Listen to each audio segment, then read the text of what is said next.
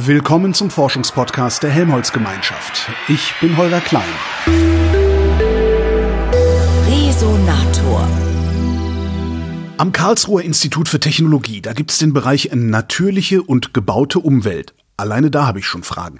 Den Bereich leitet der Physiker Johannes Orfal und eigentlich will ich mit ihm sprechen über Städte im Klimawandel. Hallo, Herr Orfal, erstmal. Ja, hallo, grüß dich, Herr ähm, Klein, ähm, ähm, da bin ich. Aber, aber als ich dann mich ein bisschen eingelesen habe, weil so ein bisschen bereitet man sich ja doch vor, auch wenn ich äh, immer sehr kenntnisfrei in diese Gespräche gehe, als ich mich ein bisschen eingelesen habe, habe ich den Satz gefunden, er befasst sich mit dem Leben und Werk des Physikers Rudolf Clausius. Das hat mich dann doch sehr irritiert, dass das eine extra Erwähnung wert ist. Und darum frage ich einfach mal nach. Herr Orfal, wer ist das? Was ist an dem so besonders?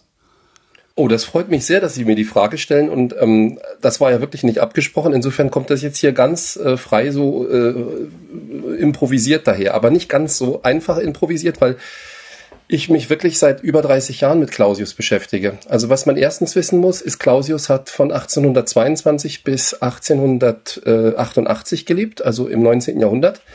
Mm, und hatte eben jetzt dieses Jahr seinen 200. Geburtstag. Also ähm, deswegen war in diesem Jahr sehr viel los um Clausius rum. Also da gab es kleine Workshops bei der Deutschen Physikalischen Gesellschaft in Bad Honnef, auch mit Nobelpreisträgern.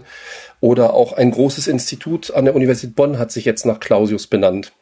Und der Hintergrund ist, dass Clausius damals, also vor jetzt 150 Jahren muss man so sagen, einer der berühmtesten Physiker überhaupt war, also ein Zeitgenosse von Helmholtz unter anderem, unserem großen Helmholtz, ja, also die kannten sich auch sehr gut. Clausius und Helmholtz haben 1848 einen ganzen Winter lang gemeinsam immer zu Mittag gegessen in Berlin, weil die waren dort zur selben Zeit. Ähm, Helmholtz hat auch den Nachruf auf Clausius gehalten, als der gestorben ist in der Berliner Akademie. Ähm, aber Clausius kannte auch andere große Physiker, so wie ähm, insbesondere eben Lord Kelvin.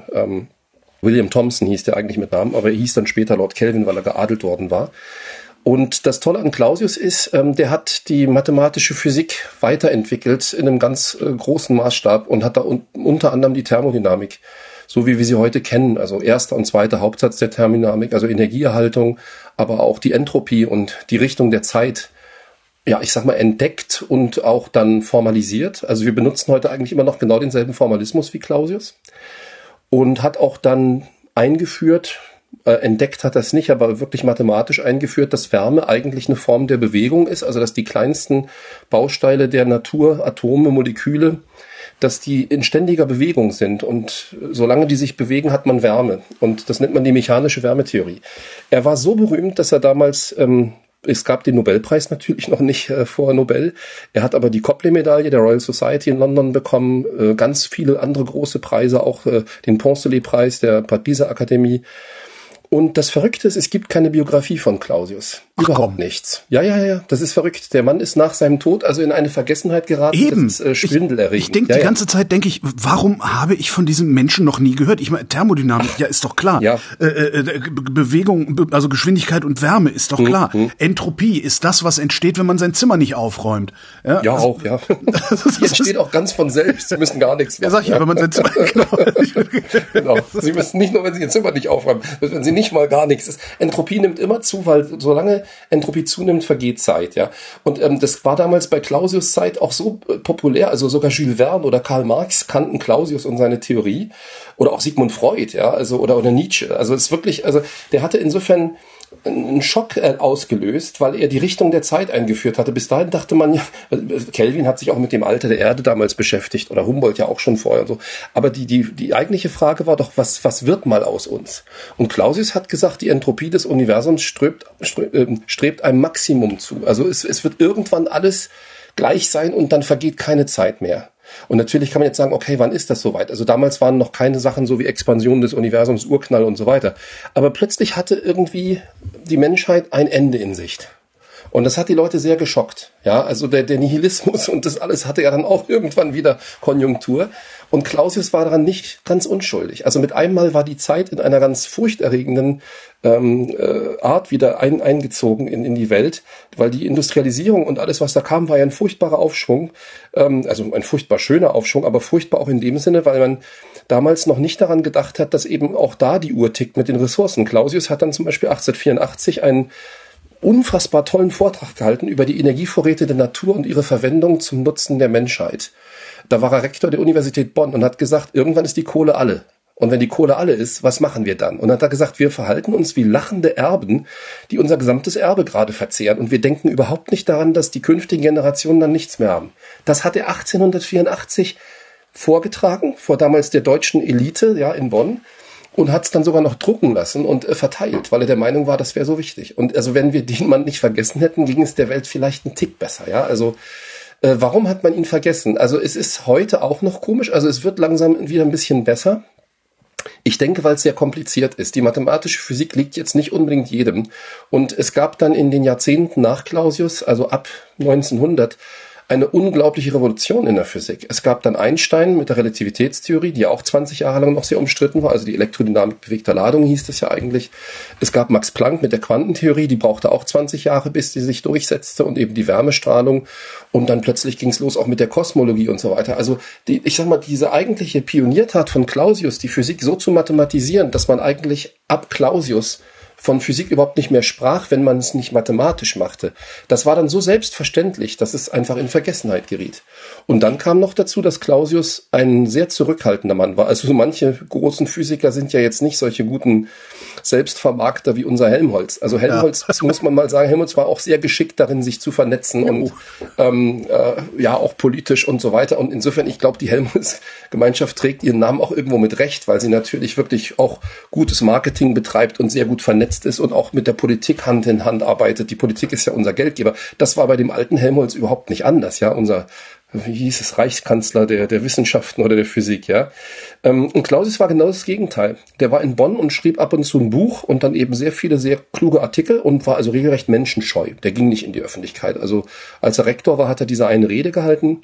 Er hatte auch nicht viele Schüler, also ein paar schon. Der, der, der Karl von Linde, das ist ganz bekannt, weil Linde hat die Luft damals irgendwann verflüssigt und die Firma heißt heute noch so und versorgt Krankenhäuser mit, mit Sauerstoff und, und, und auch Stickstoff zur Kühlung und so. Also Linde war einer seiner Schüler, aber ansonsten viele Schüler gibt's nichts. Also sein größter Schüler, wenn man so möchte, war Max Planck, selber Max Planck. Aber Max Planck hat ihn persönlich nicht kennengelernt, weil Max Planck die ganzen Schriften von Clausius studierte. Planck war über 30 Jahre jünger. Und als er dann seine Doktorarbeit über den zweiten Hauptsatz geschrieben hatte, ist Planck nach Bonn gefahren, um Clausius zu treffen und um ihm auch seine Doktorarbeit zu geben. Er ist richtig hingefahren, damals von Kiel, ja. Und Clausius hat ihn nicht empfangen. Er, woll, er wollte nicht mit ihm reden. Also die Geschichte ist deliziös, aber auch irgendwo ziemlich düster und spricht also nicht wirklich für Clausius. Und insofern, er ist dann dank seiner Kauzigkeit und seiner Menschenscheu auch dann irgendwie ähm, erstmal in der Schublade der Geschichte verschwunden. Und ähm, ich fand es also, und das war ja Ihre Eingangsfrage, äh, ich habe das als Student in Berlin schon mitbekommen, dass es nichts über Clausius gibt. Und ich fand das also ganz merkwürdig, dass es solche weißen Flecken in der Geschichte gibt. Ich, ich, ich wollte ja Physik studieren und eigentlich nicht mich mit der Geschichte der Physik beschäftigen. Aber für mich war das so spannend, weil ich dachte, ähm, wie, wie, wie kommt das natürlich und was kann man darüber rauskriegen? Und bin dann ins Archiv und ähm, habe dann die, auch die Akte von Clausius gefunden. Der hatte in Berlin studiert und dann war der letzte, der vor mir diese Akte studiert hatte, war Max von Laue, auch ein großer Physiker. Und wissen Sie, wenn man dann da als 20-jähriger Student da sitzt und hat ein Dokument in der Hand und da hat Max von Laue gerade unterschrieben und das ist quasi der Studienbogen, also das, das, das Buch, wo Clausius seine ganzen Vorlesungen reingeschrieben hat.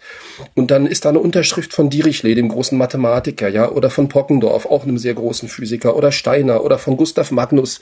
Ähm, und mit einmal ist die Geschichte so nah. Also das hat mich dann nicht mehr losgelassen und darum bin ich dann eben auch lange Zeit durch die Archive und habe also so alte Sachen über Clausius rausgesucht, auch sehr viel generell über das 19. Jahrhundert. Und man kommt den Leuten dann eben erstaunlich nahe, wenn man sich so auch ähm, einfach mit ihrem Umfeld und all dem beschäftigt. Und das hat mich insofern auch sehr geprägt, als dass ich heute glaube, dass wenn man sich nicht wirklich ähm, mit den äh, Leuten beschäftigt, die die Ideen produziert haben, die wir heute so als selbstverständlich ansehen, dass man sie dann eben nicht versteht. Ja, also das Wort verstehen impliziert ja, wenn man es mal so ein bisschen auseinander nimmt, auch irgendwie einen Stellungswechsel. Verstehen, ja, Sie, wissen, was ich meine. Und also, äh, wenn man jemanden verstehen will, wie Einstein, Clausius Planck oder auch Helmholtz oder so, dann muss man sich wirklich an ihre Stelle begeben irgendwie. Und das geht natürlich über sowas. Und das mache ich, ähm, und da ist vielleicht eine gute Überleitung jetzt auch, das mache ich heute noch genauso, äh, wenn ich über Sachen nachdenke, wie zum Beispiel unsere Welt jetzt heute ist und wie sie sich dahin entwickelt hat, weil die Welt entwickelt sich nicht einfach so von selbst. Also jedenfalls nicht unsere politisch, ökonomisch, wissenschaftliche Welt. Das sind überall Menschen, die das voranbringen oder auch nicht, die Ideen haben. Und ich muss jetzt nicht jeden und immer verstehen, aber die Leute, die wirklich Großes gemacht haben zu verstehen, das ist schon sehr hilfreich im Leben. Also das habe ich zumindest gemerkt. Das heißt, Sie könnten auch erklären, warum Clausius überhaupt auf solche Ideen gekommen ist? Absolut, ja, das kann ich. Was mich zum Beispiel ein bisschen irritiert fast ist, es gibt einen sehr schönen Blog über Geschichte. Ähm, der, da habe ich gerade einen ganz tollen Beitrag über Sofia Kowalewskaja gehört, jetzt äh, letzte Woche oder so. Und davor war es über das Fleckfieber. Ich weiß gar nicht, wie der heißt, aber die sind bei Folge 375. Oder es gibt auch einen, ich sag Blog, Podcast, sorry.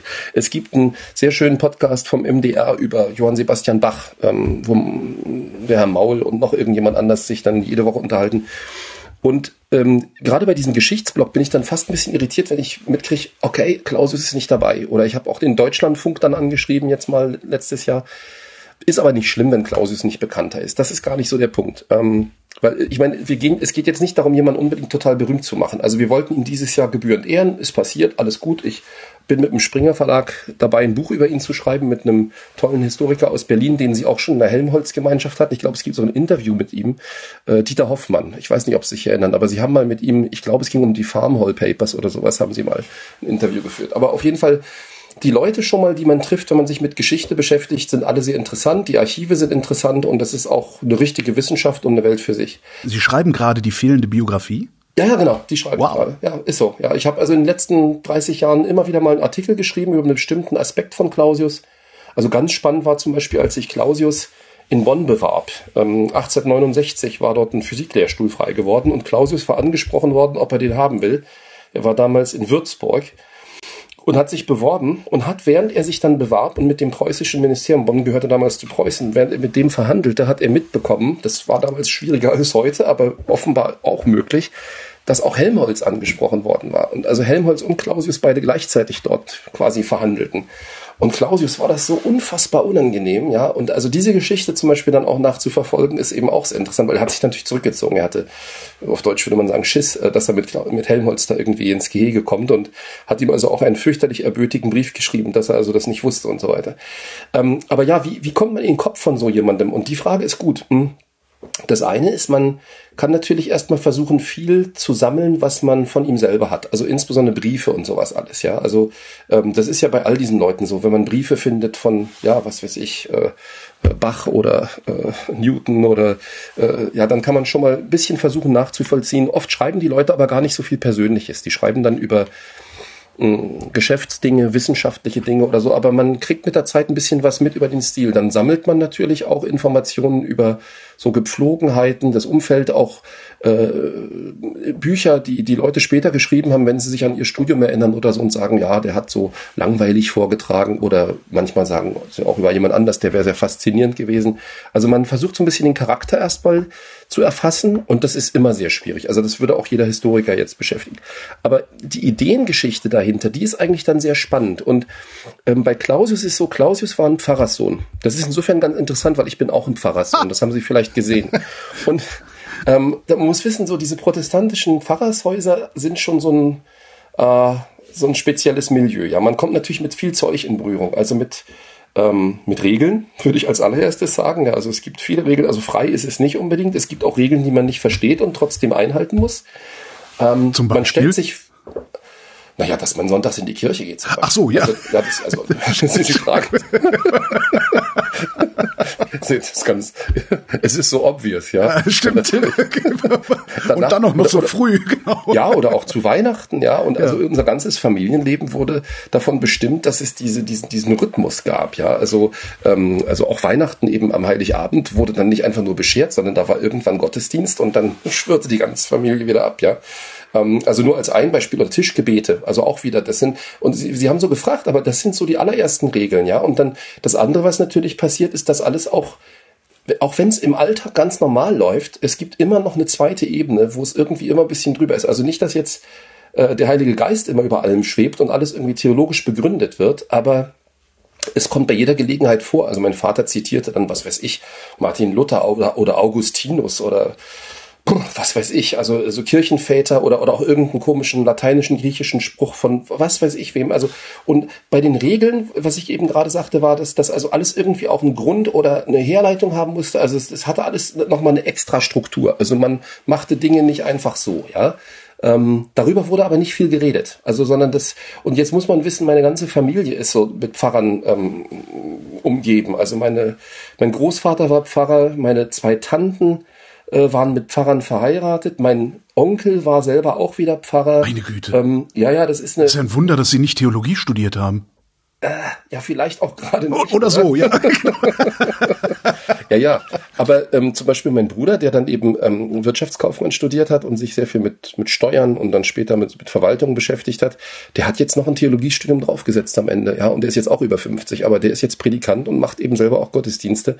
Das passiert mir wahrscheinlich nicht. Also erstens habe ich die Zeit nicht und ähm, ich bin da auch nicht so nah dran. Aber nochmal zurück zu Clausius und, und dem Pfarrershaus. Ich glaube, das war mit einer der Gründe, äh, er hat äh, sich sehr früh einfach viel damit auseinandergesetzt, ähm, warum die Dinge so sind, wie sie sind. Und äh, das, das ist, ist mir übrigens ähnlich gegangen. Also man sucht dann irgendwie nach einer anderen Form der Wahrheit. Und Clausius hat dann in, ähm, in, in Stettin, heute Tschetschen in Polen, ist er aufs Gymnasium gegangen. Und das war dann auch wieder ein, was ein Punkt, eine Gemeinsamkeit würde ich jetzt nicht sagen, aber wenn man in dem Alter, ich sag mal so zwischen 10 und 18, wenn man da sehr gute Lehrer hat, und das war bei mir auch der Fall. Da hatte ich großes Glück. Und er hatte wirklich mit die besten Lehrer. Gymnasien waren damals, das war zwischen 1836 und 1840, ja. Und, und die Lehrer damals auf diesem Mariengymnasium in Stettin, das war so die Creme de la Creme. Also da waren wirklich, der Philosoph zum Beispiel Giesebrecht war also wirklich also ein sehr berühmter. Es gab einen Komponisten namens Löwe, den man heute nicht mehr so kennt, der also auch viele Operetten und Opern geschrieben hat. Stettin war Reichshauptstadt, zweite mit, also Residenz, Entschuldigung, so heißt das. Und also die hatten sehr gutes kulturelles und, und geistiges Leben. Und er, er hat an dem Gymnasium also offenbar sehr viel Gefallen gefunden an Geschichte, an Philosophie und eben auch an Naturwissenschaften, Mathematik und Physik und Sprachen fielen ihm offenbar so zu. Also er war sicherlich auch ganz gut begabt, aber war eben auch ähm, durch, durch die, sein Vater hat ihn selber unterrichtet in der Privatschule. Also er, er war wirklich, glaube ich, begabt und wurde auch gut gefördert. Und soweit die Storyline. Und dann kam er in Berlin, was damals auch eine sehr, sehr gute Universität war, eben in Kontakt sowohl mit sehr guten Geschichtslehrern, Leopold von Ranke zum Beispiel war, hat er gleich als erstes gehört, das war damals einer der ganz, ganz großen Historiker, hat Philosophie gehört, ähm, Sprachen, Altertümer bei Böck, das war auch so ein großer, und ähm, äh, und, und hat dann äh, die, die Naturwissenschaften so richtig entdeckt. Und zwar einmal die Mathematik durch Steiner, das ist also nicht der Steiner, Rudolf Steiner, den wir aus der Anthroposophie kennen, sondern ja, das war Jakob Steiner. Sie lachen dann immer, wenn ich so einen Satz sage. Aber ja, nur, ja nee, sicherheitshalber muss man das ja mal dazu Mathematiker. Ja. Ja, ja. Nee, der Steiner da, das, das ist ein sehr berühmter Mathematiker ja. gewesen, der ähm, keine analytische Mathematik machte, sondern ähm, äh, eine, eine, eine geometrische. Also bei ihm musste man eigentlich fast alles durch Geometrie beweisen. Und, und also er war ganz stolz, dass er in seinem ganzen Leben keinen einzigen Be Beweis mal auf eine Tafel geschrieben hat, weil es argumentierte. Also ganz wie die alten Griechen, würde man so sagen, ja. Äh, und das genaue Gegenteil war Dirichlet, Peter Gustav Lejeune Dirichlet, ähm, der also auch ähm, also später dann nach Göttingen noch gegangen ist. Und Dirichlet äh, kam also auch aus einer spannenden, auch wieder ein Hintergrund, er war verheiratet mit einer Mendelssohn, also ähm, äh, die, die Rebecca Dirichlet, das war eine, die, die, eine der Schwestern Mendelssohn, ja, und äh, das muss man auch wieder sehen, also Clausius ist dann nicht nur in dieses sehr reiche kulturelle, intellektuelle Leben in Berlin geraten, sondern auch in diese Auseinandersetzung damals ähm, im, im, im Vormärz, wie man heute sagt. Ja, der König starb dann auch zwischendurch, dann kam der nächste und so.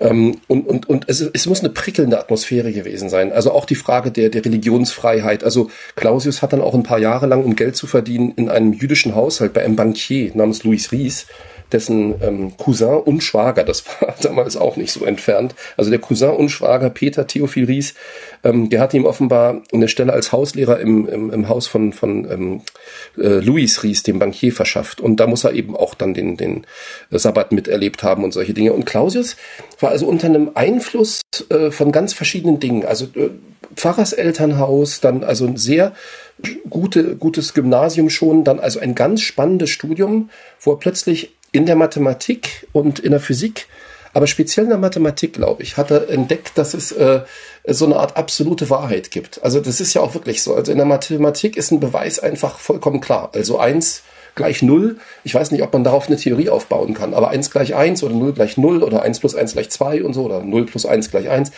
Daraus kann man Sachen machen. Und dieses Axiomatische der Mathematik kann man ja auch auf die Naturwissenschaft übertragen. Und das war damals in der Mechanik schon sehr gut entwickelt. Also, und das ist jetzt weniger Newton, weil Newton hat auch keine ganz einfachen Konzepte eben mit der Kraft, ja. Und ähm, das Konzept der Energie war damals, als Clausius anfing, noch nicht wirklich etabliert. Helmholtz hat 1847 die Haltung der Kraft geschrieben und hat es noch Kraft genannt. Er meinte aber Energie. Ja, es wurde auch viel kritisiert, übrigens auch von Clausius. Ähm, ähm, aber in der Mechanik war es also schon ganz gut entwickelt. Ja, also und, und zwar eben gerade diese Sachen, wie wir heute sagen würden, potenzielle Energie und, und, und ähm, kinetische Energie.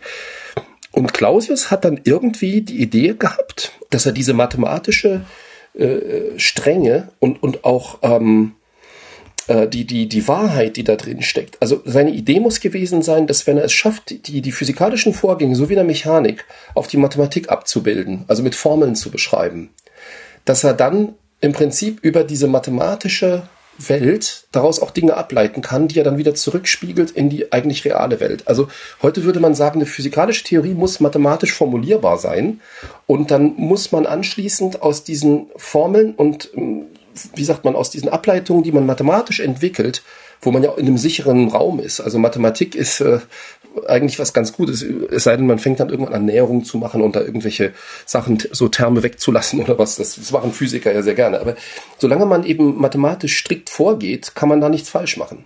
Und wenn dann aus dieser Theorie irgendwelche Vorhersagen kommen, ja, das hat ja Einstein später genauso gemacht, ja, dann kann man die benutzen, um die Theorie zu falsifizieren oder, oder, ja, beweisen ist dann schwierig. Also auch Clausius hat damals schon sehr klar gesagt, dass es ist eigentlich viel wichtiger zu gucken, ob es etwas gibt, was der Theorie dann am Ende widerspricht, weil dann muss sie falsch sein. Und da merkt man eben, dass er da eine ganz klare äh, Linie verfolgt hat. Ich habe darüber gerade auch einen Artikel geschrieben für die Annalen der Physik. Der wird jetzt gerade erscheinen dieser Tage. Das ist ja das Journal, was damals das größte Physikjournal war. Und die haben mich eben angesprochen, ob ich nicht über Clausius was schreibe. Und da habe ich genau über diese Sache einen Artikel geschrieben. Also Clausius und äh, seine Idee der mathematischen Physik. Also seine Idee war wirklich, die Physik zu mathematisieren. Und ja, Ihre Frage war, woher kommt das? Wie, wie ist er darauf gekommen? Ich denke, er hatte zum einen ein echtes Bedürfnis. Also und sein Bedürfnis war nicht so sehr einfach nur was zu entdecken. Ja, so wie Humboldt oder auch andere irgendwie einen Effekt, den Clausius-Effekt oder so. Clausius hat ja so en passant auch die Entropie dann entdeckt. Die ist ja, die hat er ja eingeführt 1865. Hätte, man, hätte, darum, hätte halt auch genauso gut Clausius-Effekt genannt werden können. Ja, oder die, die Einheit der Entropie war lange Zeit das Clausius, ja. Also, Ach. ja, ja, wirklich. Es ist dann ab, abgeschafft worden, ähm, weil man eben wahrscheinlich fand, dass es schon genug deutsche Physiker gab, äh, so wie Ohm und was weiß ich und Mach und so weiter, ja, die in den Einheiten irgendwie vorkamen. Ähm, aber es gab Clausius als Einheit, ja. Ähm, es gibt auch einen Clausius-Krater auf dem Mond zum Beispiel, sage ich bloß, weil gerade dieses Orion-Raumschiff da rumgeistert und äh, wobei nee, eben nicht, also es fährt ja genau auf der Trajektorie, die es soll. Ähm, und und äh, also Clausius ist schon hier und da äh, immer noch präsent und über die Entropie auf jeden Fall, aber ähm, aber der Name eigentlich am, am bekanntesten ist ja übrigens über den Clausius-Clapeyron-Effekt oder die Formel besser gesagt. Es ist nicht der, der Effekt, die Clausius-Clapeyron-Gleichung oder Formel die nämlich vorhersagt, wie viel Wasserdampf in der Luft sein kann bei einer bestimmten Temperatur. Also sprich, wenn ich die Temperatur erhöhe, dann kann ich auch mehr Wasserdampf in der Luft haben. Also das nennt man den gesättigten Dampfdruck. Ja, also bevor es dann anfängt zu regnen oder so. Und das ist natürlich jetzt in der ganzen Klimadiskussion wieder ein großes Thema. Das werden Sie auch immer wieder hören, ähm, wenn, wenn, wenn Sie äh, mit einem Klimaforscher reden und die Frage ist, was passiert in der Atmosphäre derzeit, dann wird jeder sagen, ja, Clausius Clapeyron, das gilt, ähm, weil es einfach sagt, es wird wärmer und wissen Sie, wir sagen immer nur 1,5 Grad, 2 Grad oder so, aber die Menge Wasser, die ich dann in die Luft kriege auf diesem Planeten, ist unfassbar. Ja, ich meine, so eine Wolke wiegt ja auch ein paar hundert Tonnen und dann tue ich dann eben einfach mal doppelt so viel in die Atmosphäre, ja, weil wir sind ja in einem Bereich, das kennen Sie auch von zu Hause, wo, wo die, wo die Luftfeuchte darum geht's ja. Die hängt ganz kritisch von der Temperatur ab, ja. Also, und das ist, also da ist Clausius dabei mit der Clausius-Clapeyron-Formel, das, das hat er damals so gemacht. Aber nochmal ganz zurück zu seiner Ideengeschichte. Ich glaube, Clausius wollte unbedingt diese Methode, diese Mathematisierung der Physik, wollte er ähm, äh, beweisen und, und, und einsetzen und zeigen. Und da hat er natürlich einen unfassbar wichtigen Beitrag geleistet, weil das eben nach ihm dann alle so gemacht haben. Also auch Boltzmann schon oder natürlich dann äh, später Maxwell und dann eben auch Planck und, und Einstein und Heisenberg. Also mit einmal war die mathematische Physik eine solche Selbstverständlichkeit, dass man komplett vergessen hatte, dass es äh, 20, 30 Jahre vorher gab es das noch gar nicht. Die Physiker vor Clausius die sich also nicht mit Mechanik beschäftigen. Und Mechanik galt quasi als Mathematik, also Astronomie und Mechanik, das war, das, das war fast Mathematik, ja, weil es mal, weil man es eben mit Formeln machen konnte. Und die, die, die eigentliche Physik, ja, da machte man irgendwelche Proben und machte dann Strom durch und guckte, was passiert, ja. Das, das, das, da, daher kommt ja auch immer noch diese Abscheu der, sag ich mal, der Theoretiker, Theoretiker, der mathematischen Physiker vor der eigentlichen experimentellen Physik. Damals wurde das dann regelrecht verachtet, ja. Also bis, bis dahin war es die einzig mögliche Physik und mit einmal haben die mathematischen Physiker gesagt, ach, ihr probiert doch da bloß rum, ja, während wir, wir, wir haben hier die Wahrheit, ja. Ihr, ihr schüttet da irgendwelches Zeug zusammen und so weiter, ja. Ähm, und ist ja auch heute so, also wenn, wenn man so experimenteller Physiker ist, und ich bin das ja auch lange Zeit gewesen, dann muss man sich schon Gedanken machen, was das eigentlich bedeutet, was man da rauskriegt. Und die Formeln kommen dann also schon sehr schnell daher. Was für ein Physiker sind Sie denn heute? Ha, Physiker. Also heute beschäftige ich mich ähm, eigentlich kaum noch selber direkt mit Forschung, weil ich bin ja der Bereichsleiter. Ähm, ich habe 30 Jahre lang mich sehr viel mit ähm, Molekülspektroskopie beschäftigt, was also gar nicht mehr so weit weg ist von Clausius und Planck. Ähm, die Molekülspektroskopie nutzt Licht und schickt die also durch Moleküle durch. Ähm, und, und, und, und die Strahlung ändert sich dann. Also die Moleküle verschlucken einen Teil von dem Licht, aber eben nur ganz bestimmte Sorten Licht. Also man würde Farben sagen, wenn man im Sichtbaren arbeitet. Aber ich habe mich insbesondere mit dem Infraroten beschäftigt, weil die Moleküle da sehr charakteristische Absorptionen haben. Also wenn man Infrarotlicht aller möglichen Wellenlängen durch ein Gas durchschickt zum Beispiel, dann verschluckt das Gas eben nur ganz bestimmte Wellenlängen, also ganz typisch ist eben CO2. Wir wissen ja, dass CO2 in der Atmosphäre die Wärmestrahlung der Erde, diese Planck'sche Schwarzkörperstrahlung erstmal verschluckt und dann auch zurückstrahlt. Und dieses Verschlucken und Ausstrahlen von, von, von Wärmestrahlung, von Infrarotstrahlung ist wirklich sehr, sehr molekülspezifisch. Und da sind wir jetzt wieder bei, bei Clausius, weil die Moleküle wie diese Strahlung unmittelbar umwandeln in Schwingungen und Rotationen. Ähm, das, das wissen die meisten Leute nicht und das ist auch nicht sehr wichtig. Aber diese die Wärme, die wir spüren, wenn wir irgendwo sind, also äh, die warme Luft, ja, oder so, ja, oder auch selbst wenn ich einen Tisch anfasse oder oder oder ein Glas Wasser, das sind diese Schwingungen und auch Rotationen der der Moleküle da drin. Und äh, diese Umwandlung von Infrarotlicht in Rotationen und Schwingungen von Molekülen, das ist immer noch ein sehr praktisches äh, ähm, wissenschaftliches Verfahren, physikalisches Verfahren, um zum einen zu gucken, wie viel man von welchen Molekülen hat. Also ich sage mal ein Extrembeispiel. Also wenn Sie jetzt irgendwie Luft haben und da ist gar kein CO2 drin, synthetische Luft im Labor oder so, ja, dann geht die Infrarotstrahlung halt komplett durch, weil da ist ja nichts zum Absorbieren, ja. Wenn ich jetzt CO2 reinmache, dann sehe ich das sofort mit meinem Spektrometer, so heißt das Gerät, ja, und dann ähm, äh, kann ich im Prinzip anhand der Stärke der Absorption auch rauskriegen, wie viel CO2 drin ist. Damit ist automatisch klar, wenn ich jetzt so einen Spektrometer auf einen Satelliten packe oder so, und sowas haben wir gemacht, ja, oder machen wir auch heute noch, dann kann ich die CO2-Verteilung weltweit damit messen. Oder auch die Ozonverteilung, wenn ich mich jetzt auf eine Wellenlänge setze, wo Ozon besonders gut absorbiert. Oder auch Wasserdampf, was für die, für die Wettervorhersage total wichtig ist. Also zum Beispiel wird jetzt demnächst Meteosat Third Generation starten bei EUMETSAT, das ist der große Satellitenbetreiber hier in Darmstadt.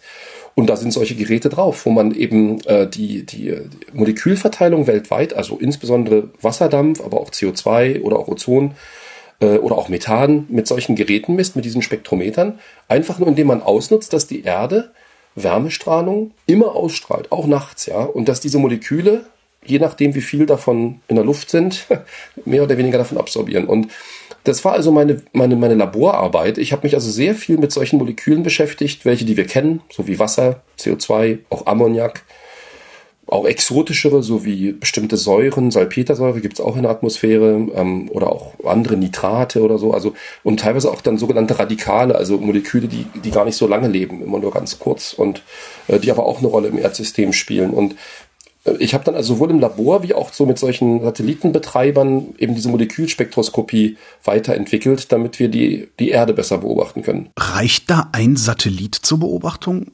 Eigentlich doch, eigentlich muss man doch die komplette Erde in Echtzeit durchgehend angucken, oder? Also da gibt es, äh gut, das, wir, wir schwenken gerade unfassbar gut von Clausius auf die Satelliten, aber es ist also alles gar nicht so weit. Ähm, also die Frage ist total gut. Ähm, der, der Meteosat, das ist ein geostationärer Satellit in 36.000 Kilometern Höhe. Und der deckt, und das sieht man auch manchmal so in den, in den Wettersendungen, der deckt diese Erdscheibe, ich sag mal, aber es ist ja eine Kugel, aber die Projektion sieht aus wie eine Scheibe, deckt der halt immer so von Afrika dann Richtung Nordpol und Südpol ab. Und man sieht unten links immer noch so ein ganz bisschen Südamerika, zum Beispiel Brasilien oder so. Das ist einfach, weil das Sichtfeld dieses Satelliten von dort eben nicht mehr kann. Und der dreht sich ja auch genau mit der Erde mit. Und es gibt äh, aber ein System, also weil die Amerikaner haben eben ihre eigenen Satelliten dann, die über Amerika stehen und dann die Asiaten haben eben auch wieder. Und diese, diese Konfiguration oder Konstellation, sagt man, von geostationären Satelliten, die hilft schon mal, dass man ähm, äh, die, die, die Erde, sag ich mal, Äquator so drumherum komplett abdeckt. Man sieht aber die Pole sehr schlecht. Das ist schon mal ein Problem. Und das zweite Problem ist natürlich, also, und die Pole sieht man wirklich sehr, sehr schlecht, weil die sind natürlich, also manchmal sind sie auch ganz dunkel dann natürlich, aber gut, äh, im Infrarot könnte man sie trotzdem sehen, aber der Winkel ist einfach Mist, ja. Ähm, und darum gibt es dann eben noch diese Polar Orbiting Satellites, nennt man das. Also die sind ähm, in einem sogenannten Low Earth Orbit auch, die fliegen in etwa 800 Kilometer Höhe. Das ist immer noch deutlich höher als die Raumstation, die ist ja bloß in 300 Kilometern Höhe ungefähr. 800 Kilometer Höhe das nennt sich ein äh, polarer Orbit. Und die umrunden die Erde immer so in ungefähr anderthalb Stunden. Also die fliegen dann über Nordpol und dann südlich Richtung Afrika, kommen am Südpol an und die nennt man sonnensynchron, weil die Sonne immer auf derselben Seite haben. Und das heißt, die Erde dreht sich darunter dann weg. Ich weiß nicht, ob man das per Radio gut erklären kann, aber stellen Sie sich einfach vor, die Erde dreht sich und die Sonne scheint von der Seite. Und jetzt ist der Satellit ständig mit dem, also die, die, die, die Drehfläche des, der Satellitentrajektorie ist immer zur Sonne gleich ausgerichtet, ja. Und dann dreht sich die Erde so drunter weg. Also man könnte wahrscheinlich sogar eine Apfelsine so schälen auf die Art, ja. Und davon gibt es inzwischen eine ganze Menge. Und also diese Kombination aus geostationärem Satelliten, der eben die Erde bei verschiedenen Tageszeiten sehen kann, und dann dem, diesem polaren sonnensynchronen Satelliten, der immer zur selben Zeit über denselben Ort kommt, die machen eigentlich den Wetterbericht heute so, so ähm, also so enorm leistungsfähig. Also in den letzten 30, 40 Jahren hat sich die Wettervorhersage wirklich spektakulär verbessert, auch wenn man das immer nicht so merkt, aber es ist wirklich so, ja. Wir sehen immer, wenn, wenn, wenn, wenn Regen vorhergesagt ist und dann kommt er nicht. Und noch schlimmer, wenn Regen nicht vorhergesagt ist und dann kommt er. Und dann denkt man immer, der Wetterbericht wäre Mist. Aber was die Temperaturen angeht, den Bewölkungsgrad ähm, und auch eigentlich die Niederschläge, ist der Wetterbericht inzwischen unglaublich gut geworden. Und das kommt vor allen Dingen durch diese Beobachtungen und dann natürlich auch durch die Computer. Ja. Ich wollte gerade sagen, diese, das, das sind ja Datenmengen, die rechnet man in Jülich dann, oder? Äh, nee, nee, also Eumetsat rechnet selber. Also Eumetsat hat selber große Rechner und ähm, äh, die, die ähm, Wettervorhersage für ganz Europa wird beim Europäischen Zentrum für mittelfristige Wettervorhersage, ECMWF, also European Center for Medium Range Weather Forecast in Reading, UK gemacht. Das ist so wie ESA und Eumetsat ist ECMWF eine europäische Einrichtung, die aber nicht von der EU bezahlt wird. Das muss ich immer dazu sagen, weil man denkt immer, die EU wäre jetzt alles, aber die sind schon älter. Also ECMWF gibt es schon Jahrzehnte vor der jetzigen EU, sage ich mal, ja, oder EUMETSAT auch, was eben diese Satelliteneinrichtung ähm, äh, ist. Ähm, und die ESA eben auch. Die ESA beschäftigt sich eigentlich hauptsächlich mit ähm, äh, allen möglichen Raumfahrtmissionen, eben nicht nur mit der Erde, aber es gibt auch eine sehr starke Erdbeobachtung bei der ESA. Und ähm, die, die Berechnungen für die Wettervorhersage werden zunächst im ECMWF gemacht, in Reading UK, wo zwei Superrechner stehen. Und jetzt sind die äh, nach Bologna in Italien umgezogen wegen dem Brexit. Also das heißt, die Rechner wurden umgezogen äh, nach, nach Bologna, also wieder in die normale Festland-Eurozone, ja. Und die Satellitendaten werden in Darmstadt ausgewertet.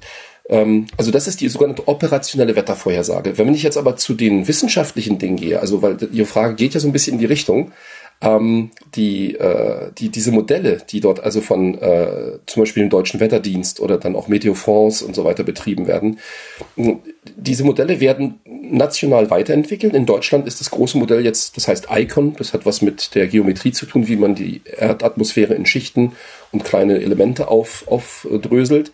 Ähm, und die werden unter anderem in Jülich gerechnet, in Karlsruhe auch, auf Horeca, auf dem, auf dem Großleistungsrechner in Hamburg, im Klimarechenzentrum. Das ist ein ganzes Konsortium deutschlandweit. Weil, wissen Sie, Sie haben die Datenmengen angesprochen. Wenn man solche Modellierungen macht oder auch jetzt Satellitendatenauswertung, der, der Datentransport, den sollte man heute nicht mehr unterschätzen. Ja, also das ist ja schon beim Internet so, ja. Ja, aber es ist eigentlich äh, nicht immer ökonomisch, wenn man also irgendwo ganz woanders rechnet. Also zum Beispiel in Karlsruhe werden auch fast alle Daten aus dem CERN aus, ausgewertet. Ähm, man kann jetzt sagen, okay, warum in Karlsruhe? Aber das ist also eine ganz lange Geschichte, warum das in Karlsruhe so ist. Ähm, und dann werden die gesamten Daten vom CERN eben äh, äh in einer bestimmten Form dann äh, nach Karlsruhe geschickt, werden dann hier bei uns von Teilchenphysikern durchgerechnet nach bestimmten Standards und dann können User weltweit sich eben Produkte abholen, wenn man so möchte. Aber das macht keinen Sinn, dass man das überall hin verteilt. Es wäre auch super unökologisch. Also auch schon dieses ständige Hin- und Herschicken. Und das gilt für Modelle allemal, ja, weil natürlich bei den Modellläufen, die rechnen ja teilweise Jahrzehnte ähm, äh, im, im Voraus oder auch dann rückwärts, die sogenannte Reprozessierung. Und also diese Daten hin und her zu schaufeln, ist auch ganz schön aufwendig. Ich denke die ganze Zeit, Sie klingen so, als würden Sie eigentlich viel lieber weiterforschen. Ah, Nee, nee, überhaupt nicht. Das nee, ist nur, weil Sie mich danach jetzt? gefragt haben. Ah, okay, ja. Äh, wissen Sie, als ich Forscher wurde, habe ich gesagt, ich habe jetzt irgendwie mein Hobby zum Beruf gemacht oder wie auch immer. Also weil ähm, äh, äh, das ist so, ähm, ich, ich wollte schon immer gerne forschen und war sehr neugierig. Und schon immer im Sinne von als Kind. Ja, ja, als okay. Kind, schon als Kind. Als, also ich, ich habe immer viel Fragen gestellt, ich habe fürchterlich viel gelesen, äh, habe auch viel rumprobiert. Ähm, ja, also ich meine natürlich so Baukästen und so ein Zeug und so. Also ich muss jetzt nicht irgendwelche Geschichten da im Detail erzählen, aber also dieses, äh, dass man Sachen verstehen will, ähm, also das war bei mir schon sehr, sehr, sehr stark, ja. Ich hatte zwei so Hobbys. Das eine war, war eben die Wissenschaft, also, also dass man eben einfach Wissen für sich auch schaffen oder erschließen will. Ähm, und das andere war eben äh, Musik, insbesondere auch klassische Musik. Also ich, ich habe dann zwar auch teilweise selber moderne Musik gemacht, aber mich hat sehr, sehr stark Musik geprägt. Ähm, und ich, ich, ich hätte fast auch eine Musikkarriere eingeschlagen, war dann aber aus allen möglichen Gründen nicht so einfach. Ähm, und äh, ich hatte also diese zwei Hobbys und ich habe dann auch oft gedacht, also zum Glück habe ich nicht die Musik gewählt. naja, weil es ist, äh, äh, äh, man exponiert sich ja noch viel mehr, wenn man Musik macht. Also ich glaube, als Wissenschaftler kann man sich immer wieder zurückziehen hinter diese eigentliche Objektivität der Dinge, die man da untersucht. Und, und wenn man so publiziert, Vorträge hält und so weiter, da ist immer auch ein persönlicher Touch mit drin. Auch in jedem Paper, was ich geschrieben habe, da steckt schon eine gewisse Konzeption drin, bis hin vielleicht so, so ich sag mal, Symmetrieansätze, dass die Einleitung und, und, und die Conclusion nicht allzu lang sein dürfen und auch irgendwie balanced sind und dass die Stichwörter wieder auf. Man kann sich da auch artistisch ein bisschen austoben oder auch dann so ein Perfektionsgrad. Wissen Sie, ich sage meinen Studenten oder sagte immer oft, ähm, dass wenn, wenn, wenn, wenn man sich so Noten nimmt, ja, und da ist eine falsche Note drin, ja, und jemand anders spielt das nach, der hört das doch sofort, ja. Und das muss man sich bei so einem wissenschaftlichen Paper auch immer vorstellen. Man kann ja nicht sagen, sind ja nur Wörter, ja, und dann ist dann Schreibfehler oder noch schlimmer ist bei Formeln oder gar bei, bei Zahlen. Es muss einfach auch alles stimmen, auch wenn es nicht Musik ist, ja. Also insofern, ja, also ich habe da schon so ein bisschen Parallelen. Aber ähm, nee, ich hatte, ich habe wirklich für die Forschung gebrannt. Ähm, es macht auch wahnsinnig Spaß. Es ist aber gar nicht so einfach, weil man braucht als Forscher immer wieder neue Ideen. Und das unterschätzen die Leute manchmal ein bisschen, glaube ich. Also Forschung ist ja auch gerade in Helmholtz so, so ein Dauer, Geschäft, also wo man ganz langfristig auch mit, mit Ingenieursansätzen große Anlagen betreibt und so weiter. Und bei mir war immer der Punkt, man braucht auch neue Ideen, also irgendwelche Fragestellungen, also man muss auch Dinge in Frage stellen können, eben, ähm, also diesen Mainstream eben nicht einfach so übernehmen und so. Und das, äh, also das ist ein ständiges sich wieder rausnehmen aus dem Normalbetrieb, ja. Also man kann ja auch nicht jetzt jeden Tag irgendwelche großen Entdeckungen machen oder so, darum geht's gar nicht. Aber dass man überhaupt auf dieser sich selbst und auch alles andere immer wieder in Frage stellen. Ich hatte ja das schon erzählt, also bei mir oder auch bei Clausius dann oder so oder bei anderen großen Forschern, du kriegst ja keine neue Idee aus dem Nichts. Also es muss ja irgendwo da was geben, ja. Und das fand ich immer einen sehr spannenden Prozess, auch wenn es oft sehr kleine Dinge waren. Also manchmal, wenn ich dann vor Schulklassen oder auch jungen Studenten vortrug, die sagten immer, ach, Sie sind Forscher, was haben Sie denn so entdeckt? Also die Frage würde ich gerne mal anderen Forschern stellen, diesen 40.000 Helmholtz-Leuten. Um Gottes Willen. Nein. naja, aber die Frage ist doch total gut. Ja, st äh, stimmt, aber das ist natürlich, äh, ja. Ähm, ja. ja, ja. Tatsächlich, tatsächlich gibt's darauf ja sogar sehr, sehr viele Antworten, eventuell sogar 40.000 Antworten, aber ja. die sind halt mittlerweile so abstrakt, dass das ja kaum noch vermittelbar Absolut. ist. Ja, ja, ja. Da kann man halt genau. nicht sagen, ja, ich habe Entropie entdeckt. Und selbst das, also fragen Sie mal die Leute, ob sie Ihnen erklären, was Entropie ist. Das ja, weiß auch heute. Ich habe tatsächlich das mit dem, mit dem Zimmer. Ne? Also Entropie ist das, was passiert, wenn man keine Energie in ein System steckt, also wenn mhm. du dein Zimmer nicht regelmäßig aufräumst. Ja, die Unordnung nimmt genau. zu. Also das genau. ist so ohne, ohne Aufwand, ohne Energie oder Arbeit nimmt die, äh, nimmt die, nimmt die Entropie zu und, ähm, äh, und, und, und das, das heißt konkret die Unordnung, also das, das hat dann Boltzmann so beschrieben, ja. Ähm, äh, und das heißt, die wahrscheinlicheren Zustände treten immer mehr ein. Also man kann die, die wahrscheinlichen Zustände vermeiden, indem man sehr viel Arbeit aufwendet. Aber ähm, nochmal zurück zu, zu, die, zu diesem, was man so entdeckt hat. Äh, ich habe also 30 Jahre lang Forschung gemacht und ähm, es wurde dann immer angewandter. Also ich habe zum Beispiel dann auch äh, relativ früh schon in den 80er Jahren beschlossen, dass ich mit, mich mit, mit, äh, äh, mit, mit, mit der Erde, mit der Erdatmosphäre und, und damals war es das Ozonloch und, und noch nicht so stark Klimawandel und so. Aber ich, ich hatte eine ganze Menge Sachen gelesen und bei mir hatte sich dann zum Beispiel so festgesetzt, dass die Umwelt wirklich in Gefahr ist. Also das kam so über alle möglichen Kanäle, auch über mein Elternhaus wieder, die Kontakte hatten zu Leuten, die Kontakt hatten mit Leuten vom Club of Rome. Also das, das, das, ich, ich, ich komme ja aus Ostberlin, also man kann sich jetzt ein bisschen fragen, wie ist denn das da reingesickert? Aber also, also ja, wie ist denn das da reingesickert? Naja, weil ich die Pfarrershäuser im Osten hatten ja. natürlich auch alle irgendwelche Westkontakte. Also die Kirchen in Umso äh, irritierender finde ich das jetzt gerade, dass sie studieren durften. Ah, das war auch nicht leicht. Also wenn Sie jetzt schon fragen, das war nicht leicht. Ja, nee, das war nicht leicht. Ich war einfach Klassenbester. Ich habe, ah. ähm, ich hatte, ich hatte ähm, gesehen, mein älterer Bruder durfte nicht an die ans Gymnasium. An, bei uns hieß erweiterte Oberschule, weil er einfach, ähm, er war sicherlich der zweit, dritt, viert Beste oder so. Aber das hat ausgereicht als Pfarrerskind, dass er nicht äh, an, ans Gymnasium durfte. Und damit war das Studium natürlich auch weg. Er hat es dann später nachgeholt über Abendschule und so, ja. Ähm, und ich habe das gesehen, ich war der Jüngere und das ist auch so, ich lerne sehr viel so durch Beobachten. Mein Bruder hat mir auch sehr viel beigebracht, aber vieles habe ich dann auch gesehen und das war so ein Punkt. Ich habe gedacht, ich muss Klassenmeister sein, ansonsten schaffe ich das nicht, ja. Wobei man kann dann auch wieder fragen, muss man denn studieren und so. Aber für mich war das so, ich fand das also einfach unfassbar mies, mich zurückzusetzen, weil ich Pfarrerskind bin und habe gedacht, so smart bin ich allemal, also werde ich jetzt Klassenbester, ja. so und es war auch nicht so schwer, ja, also wirklich nicht. Also ich, ich kann jetzt hier nicht per Radio so ein ganz schnelles Rezept geben, aber ähm, eine Variante, die ich dann hatte, ich habe natürlich viel gearbeitet hat übrigens Clausius auch oder Bach oder, oder Planck oder so. Also arbeiten muss man schon viel. Aber man kann auch sehr viel über Effizienz reinholen. Ich habe zum Beispiel die ersten Monate des Schuljahres immer sehr viel gearbeitet. Ich habe mir die ganzen Lehrbücher durchgelesen, ja. Übrigens dann oft auch während des Unterrichts, weil die Lehrer waren immer sehr mit denen beschäftigt, die länger brauchen. Und wenn man dann ein bisschen schneller ist, dann blättert man im Lehrbuch immer so ein paar Seiten vor oder auch ein bisschen mehr. Das kennen wahrscheinlich einige. Also Wissenschaftler, ich glaube, es gibt etliche, die das so gemacht haben.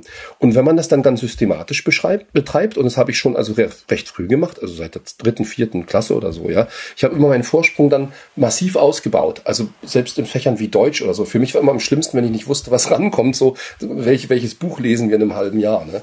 Aber ähm, ich habe einfach versucht, mich massiv vorzubereiten.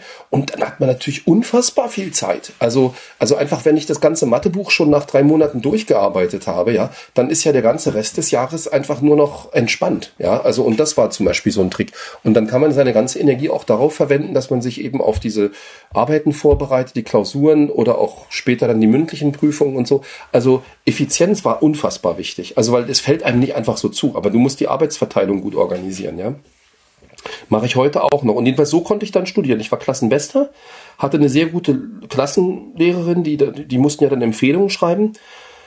Und äh, dann bin ich an die, an die erweiterte Oberschule, ans Gymnasium gekommen und da war es dann auch deutlich schwieriger. Also ich, ich war dann unter lauter Leuten, die wirklich alle sehr, sehr gut waren. Das war, natürlich gab es da auch Arbeiterkinder oder Parteibonzenkinder und was weiß ich, aber natürlich das Niveau war sehr hoch. Das war so. Und dann nach der zehnten Klasse gingen auch fast alle. Hat mich natürlich auch dann sehr angetrieben. Also die, ich mag das gerne, wenn, wenn man so ein und das war beim Studium ja auch so, wir waren ja sehr wenig Physikstudenten in der DDR ähm, und ähm, wir waren vielleicht 20 zu Anfang und am Ende noch so 12 oder so in einem Jahrgang. Also es waren wirklich ein sehr, die an der Humboldt-Universität Physik studiert haben, ja, pro Jahr. Also das war wirklich eine kleine Truppe.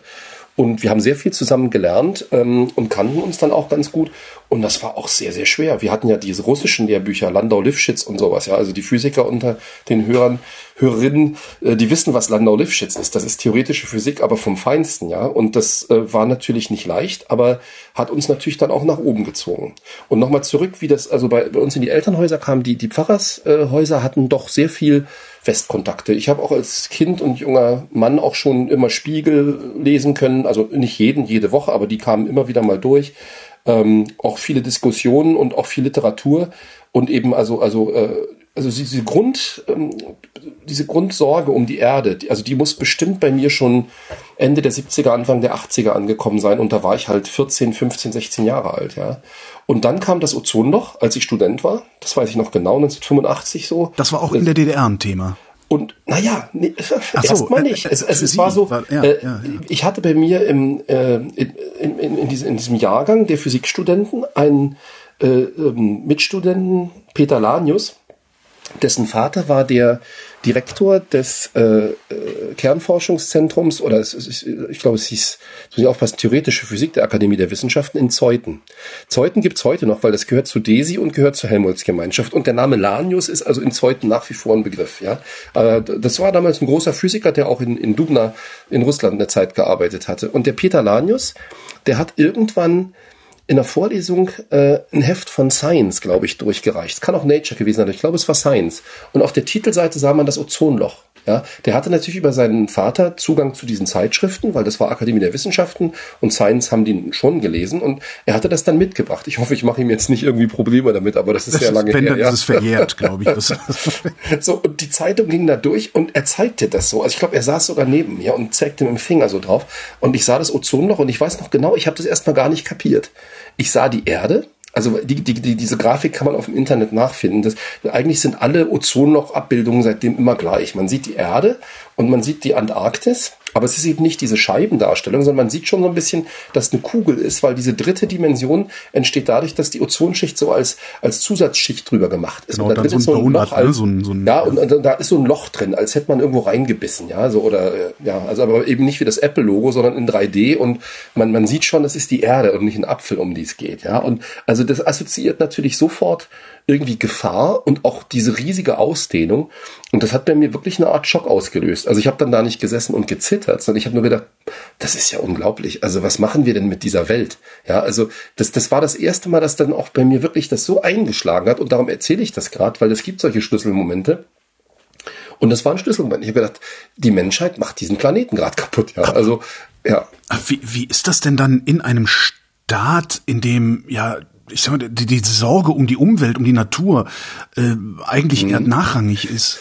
Ah, also ich meine, es gab in der DDR auch äh, eine Umweltbewegung. Also das muss man schon mal wissen. Und die war auch der ähm, der Kirchenszene nicht so fremd. Ähm, äh, aber die war natürlich, also im besten Falle war die ein bisschen geduldet. Also wissen Sie, die, die Leute, die später dann in der friedlichen Revolution 89 eine Rolle gespielt haben. Also ich, ich sage mal ein paar Namen, weil ich habe die damals tatsächlich auch dann kennengelernt, irgendwann auf dem äh, Seminar von, ähm, von, von Horst Karsner. Das ist ja der Vater von Angela Merkel. Und der hat in Templin damals, äh, während meines Studiums, hat er Seminare organisiert. Da hat Alexander Osang mal einen schönen Artikel drüber geschrieben. Der heißt blöderweise die Schläferin, weil der, da geht es um Angela Merkel. Aber da ist die Szene unter anderem beschrieben, wie wir irgendwann nackt baden, abends, nachts im Seebaden gegangen sind, Pilze gesammelt haben und so ein Kram alles. Das war mit einem Professor aus Bochum, Herrn Frei, ein Philosophieprofessor. Und diese Seminare hießen Naturwissenschaft und Philosophie. Und da redeten wir halt sehr viel auch über solche Themen. Das war immer im September jedes Jahr. Also ich war bloß viermal dabei, weil dann, dann fiel die Mauer. Und da waren Leute wie Matthias Platzek oder Günter Noke, ja, oder Jürgen Fischbeck unter anderem auch und Angela Merkel eben auch. Aber die redeten ja nicht nur über Politik und Revolution, also wenn überhaupt ein bisschen, ja.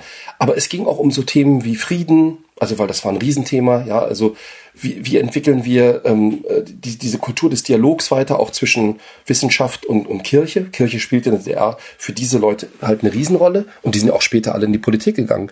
Und Umwelt gehörte einfach mit dazu.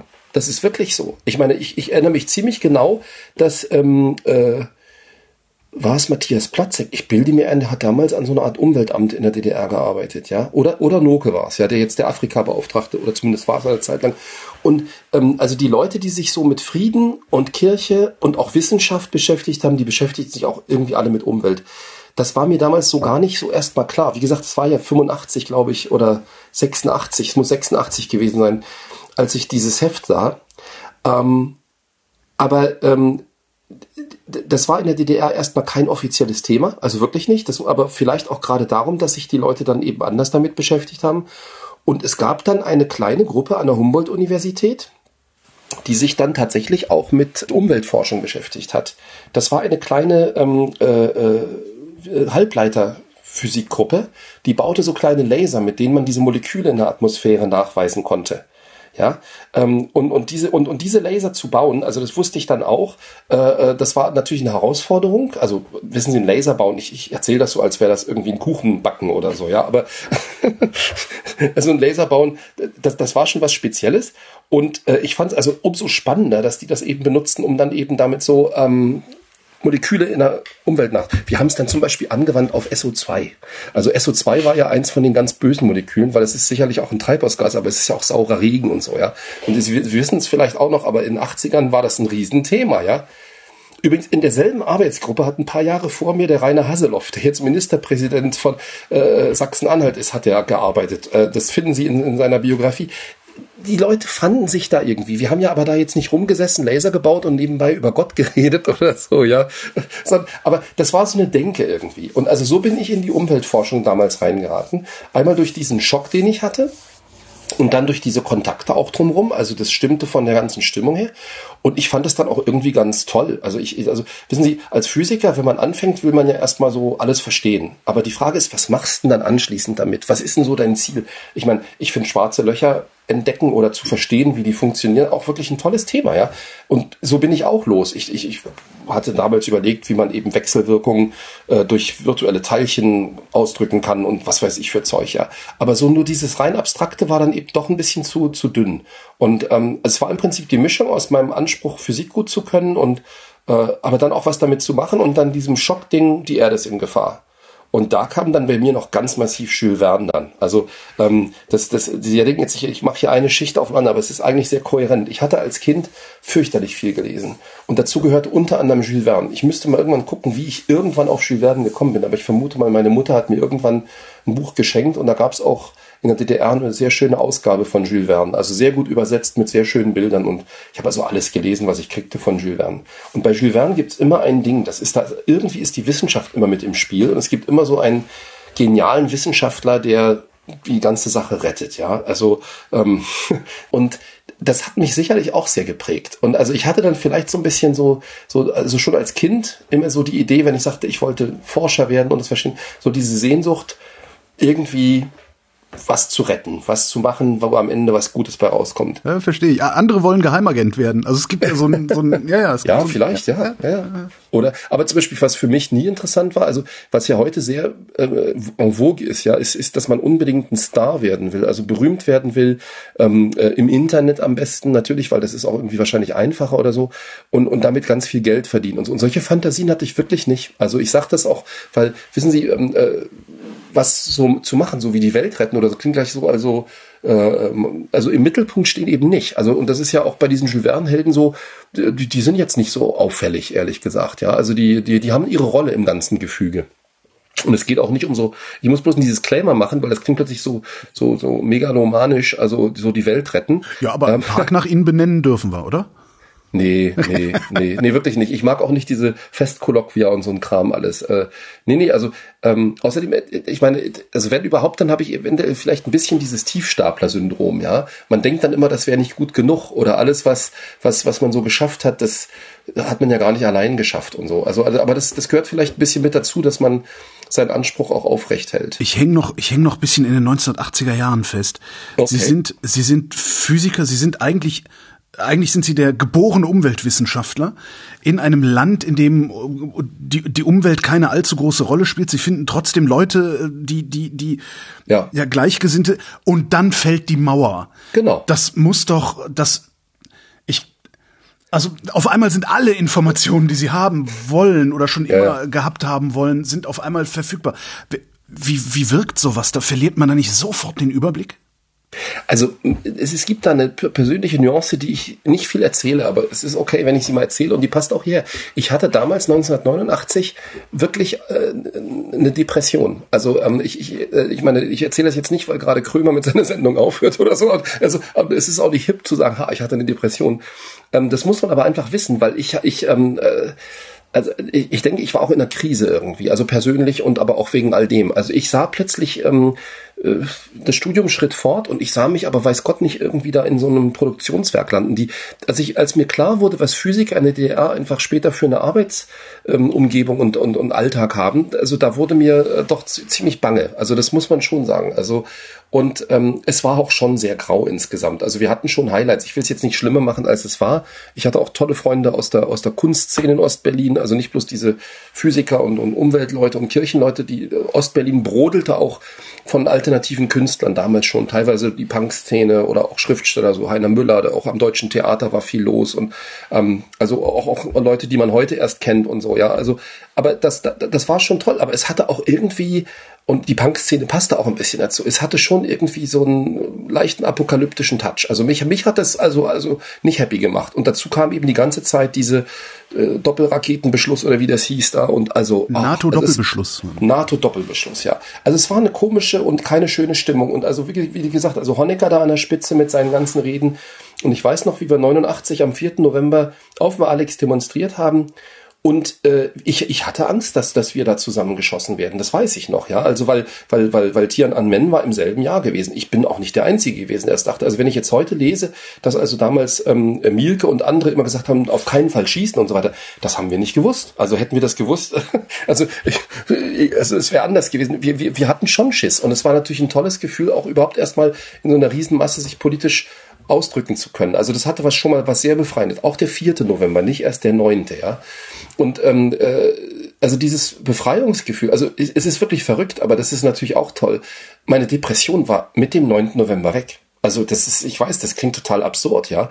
Aber äh, mit einmal, das war, als hätte jemand irgendwie alles aufgemacht. Also das gibt's ja manchmal auch bei, bei der Musik, wenn dann plötzlich äh, äh, von Moll nach Dur das wechselt oder so, oder plötzlich Licht, ja, das gibt's in allen möglichen Theaterstücken und Filmen. Und in meinem Leben war das auch so. Also für mich hat der 9. November alles geändert. Ja, es war genau so, wie Sie sagen. Aber also ähm, ich, haben Sie denn da nicht den Überblick verloren? Also in, in dem Moment, also ich kann mir das ich kann es mir schwer vorstellen, weil ich bin im Westen groß geworden. Mhm. Ähm, aber alle, alle Informationen, alle Daten, die sie nicht haben haben können, konnten sie auf einmal haben und zwar alle sofort.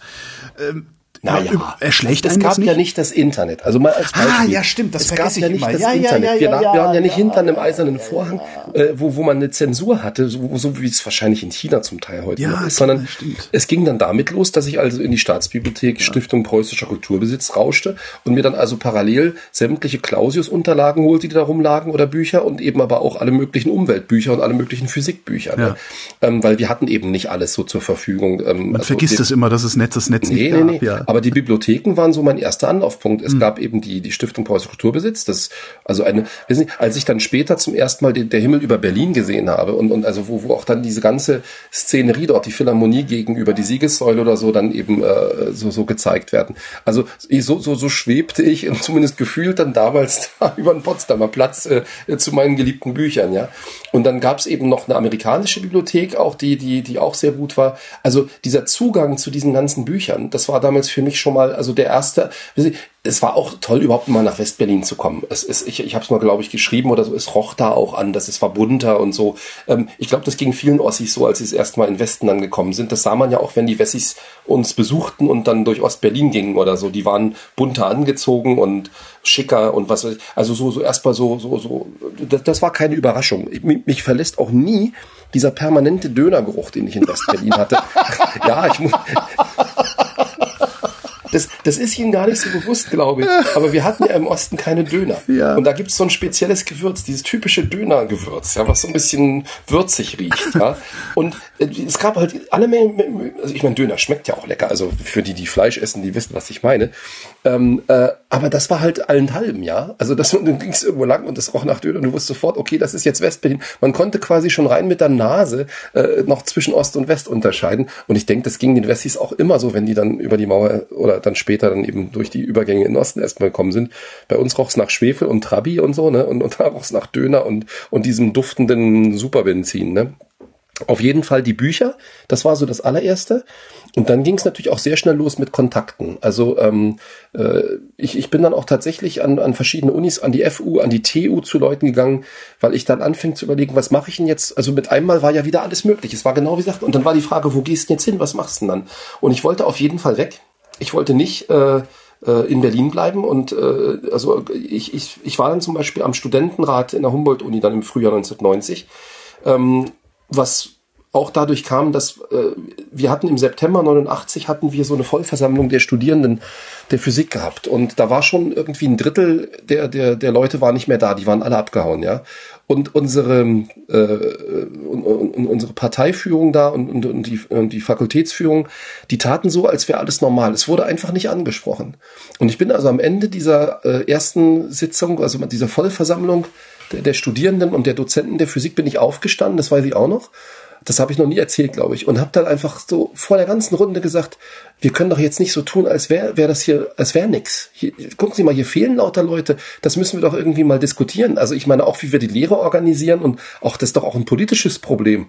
Also ich weiß nicht, ich habe manchmal so eine Ader, dann ich fühlte mich da nicht sehr sicher. Ja, das war wie gesagt im September, das war Monate vorher. Ja, und die Montagsdemos hatten da so äh, schon ihre Geschichte, aber ich fühlte mich da nicht als Held. Ja, ich habe gedacht, es ist jetzt egal. Also ich dachte, wenn das jetzt keiner sagt, ich habe das nicht ausgehalten. Ja. Mhm. Und, ähm, und dann, dann war das tatsächlich so. Die, die, die sagten, ja, ja, da müssen wir drüber reden, wir, wir gehen da mal drauf ein. Also die hatten natürlich auch keine Antwort erstmal, ja.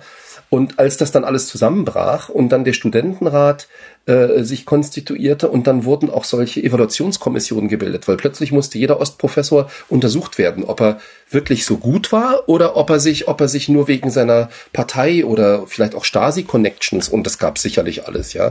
Und das war eine ganz schmutzige Geschichte. Und also ich hatte dann plötzlich. Achso, das, das war noch, das war noch in der DDR, das war nicht das Natürlich. Gauken, was ich dann hinterher nein, habe. Nein, nein, okay, nein, nein. Ja, das ja, ging schon 1990 los und ging dann 91 weiter. Ähm, die, die, die, die Professoren an den, an, also an einer Physikfakultät in der, in der Humboldt-Universität wurden evaluiert, da wurde geguckt und also das hatte so eine, so eine äh, inquisitorische Komponente. Ich meine, das waren ja immerhin meine ganzen Professoren gewesen. Und ich habe dann irgendwie auch wieder gespürt, das bleibt jetzt alles nicht, äh, wie es war. Das wird sich alles brutal ändern. Ist ja auch so gekommen. Und also für mich war klar, ich muss weg. Und ich habe mich dann eben anderthalb Jahre lang, habe ich mich sehr damit beschäftigt, wie ich irgendwie woanders hinkommen kann. Und das hat mich dann auch, weil sie nicht sagen so, es war alles möglich, aber ich meine, zum Beispiel im Westen gibt's auch eine ganz klare Regel, ja, und das ist, man braucht Geld. Also wenn ich irgendwie, was weiß ich, nach Amerika will, nach Kalifornien, um da zu studieren, alles gut. Also wollen kann man das, aber die Frage ist dann die nächste, wie bezahlst du das, ja? Und ähm, ich habe mich dann sehr viel umgehorcht, was gibt es für Stipendien. Habe lange Zeit versucht zu verstehen, wie man an ein Fulbright-Stipendium rankommt, weil davon hatte ich gehört.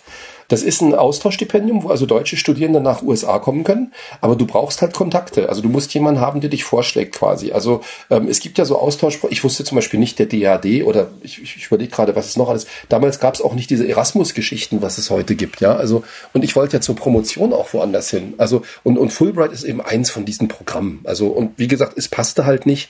Ähm, und ich habe dann sehr viel Zeit damit verbracht, wie gesagt, eben noch ohne Internet damals rauszukriegen, was gibt's denn für Möglichkeiten? Und äh, mich hat dann ähm, irgendwann eine Frau im Auslandsamt der Humboldt-Uni so ein bisschen verzweifelt angeguckt und hat so die Hände zusammengeschlagen, ja, und sagt, Herr Offer, ähm, also wir haben nichts, ich sage Ihnen sofort Bescheid, wenn das kommt.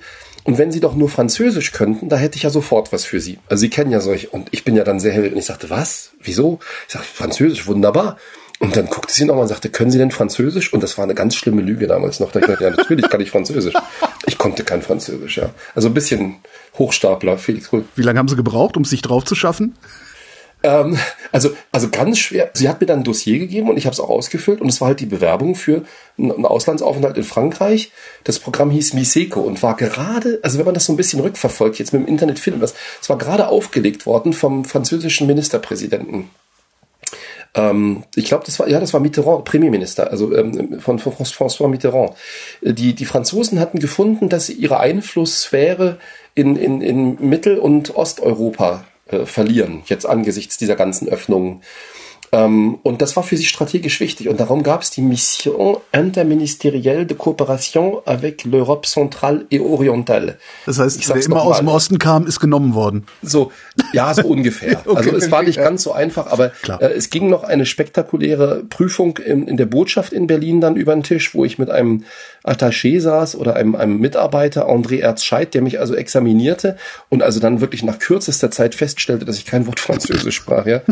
Und dann sagte er auch ein bisschen entgeistert, warum wollen Sie denn nach Frankreich, wenn Sie überhaupt kein Deutsch sprechen, äh, kein Französisch sprechen? Und ich sagte dann, aber na, weil ich es lernen will. Also ich war dann auch sehr kreativ, ja, und ich habe mir das erzählt, dass also äh, die französische Kultur fehlte mir ja auch irgendwo völlig. Ich wollte halt die, die Aufklärung im Original lesen und die Museen und was weiß ich und die Musik.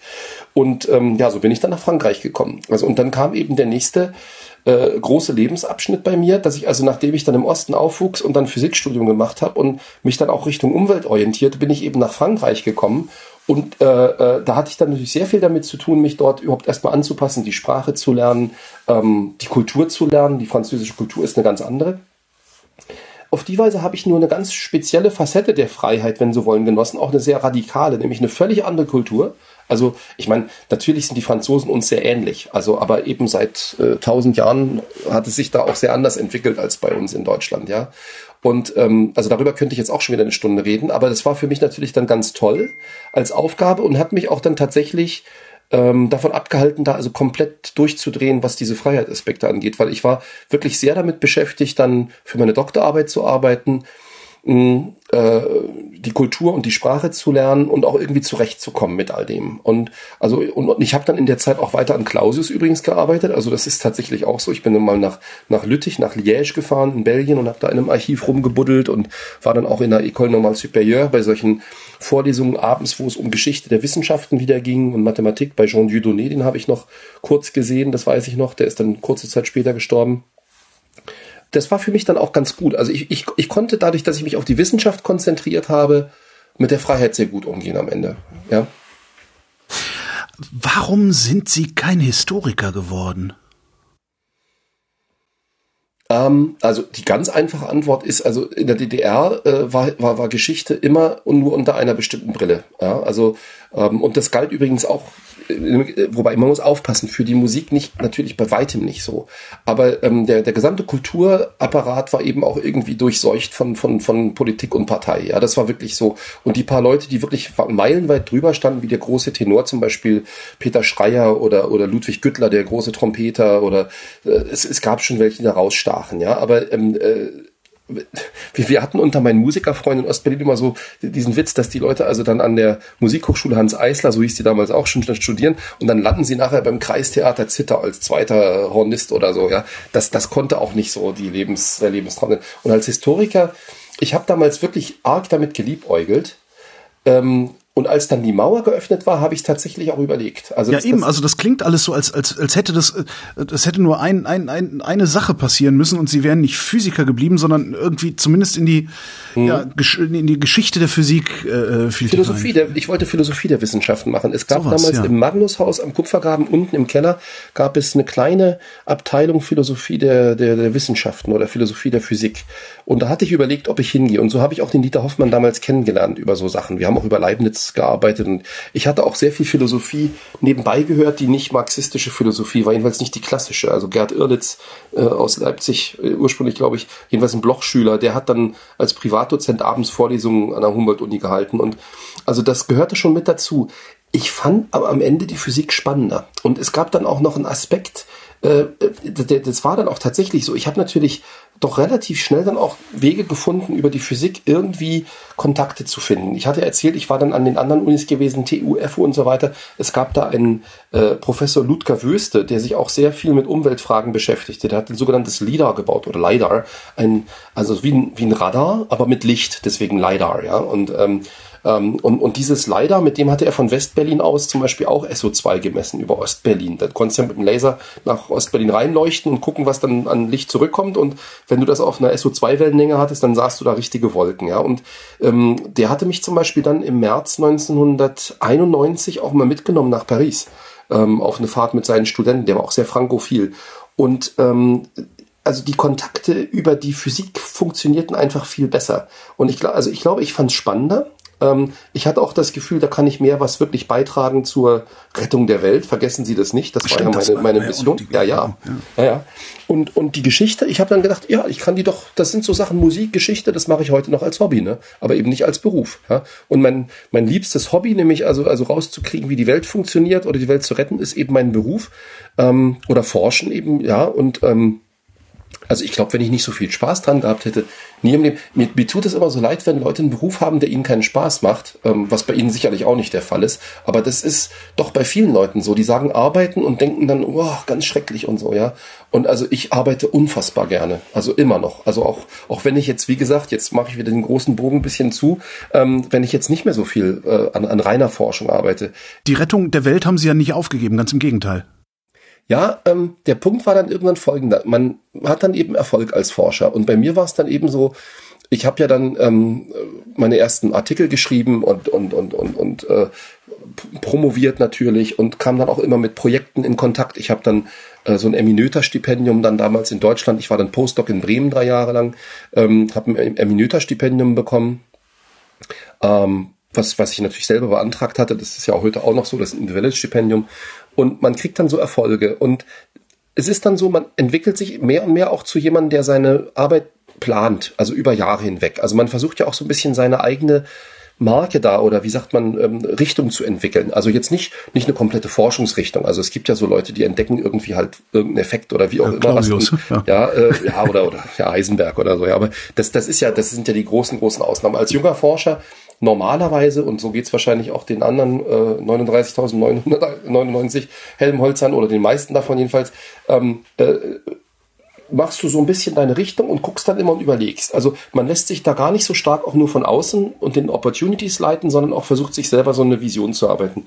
Und bei mir war es dann natürlich so, dieses Kernthema ähm, Atmosphäre kam immer mehr in den Vordergrund, Fernerkundung, Satelliten und dann werden die Projekte mit der Zeit immer größer. Ich habe dann in der Zeit, ich bin dann 99 wieder nach Frankreich gegangen und, und ich habe dann immer wieder mitgemacht oder auch teilweise sogar angeführt große Satellitenprojekte. Also da reden wir wirklich über Projekte, das sind gleich äh, also mindestens, mindestens ein paar Dutzend Millionen, aber meistens sogar mehrere hundert Millionen Euro. Also riesige Projekte, wo auch hunderte Leute mitarbeiten.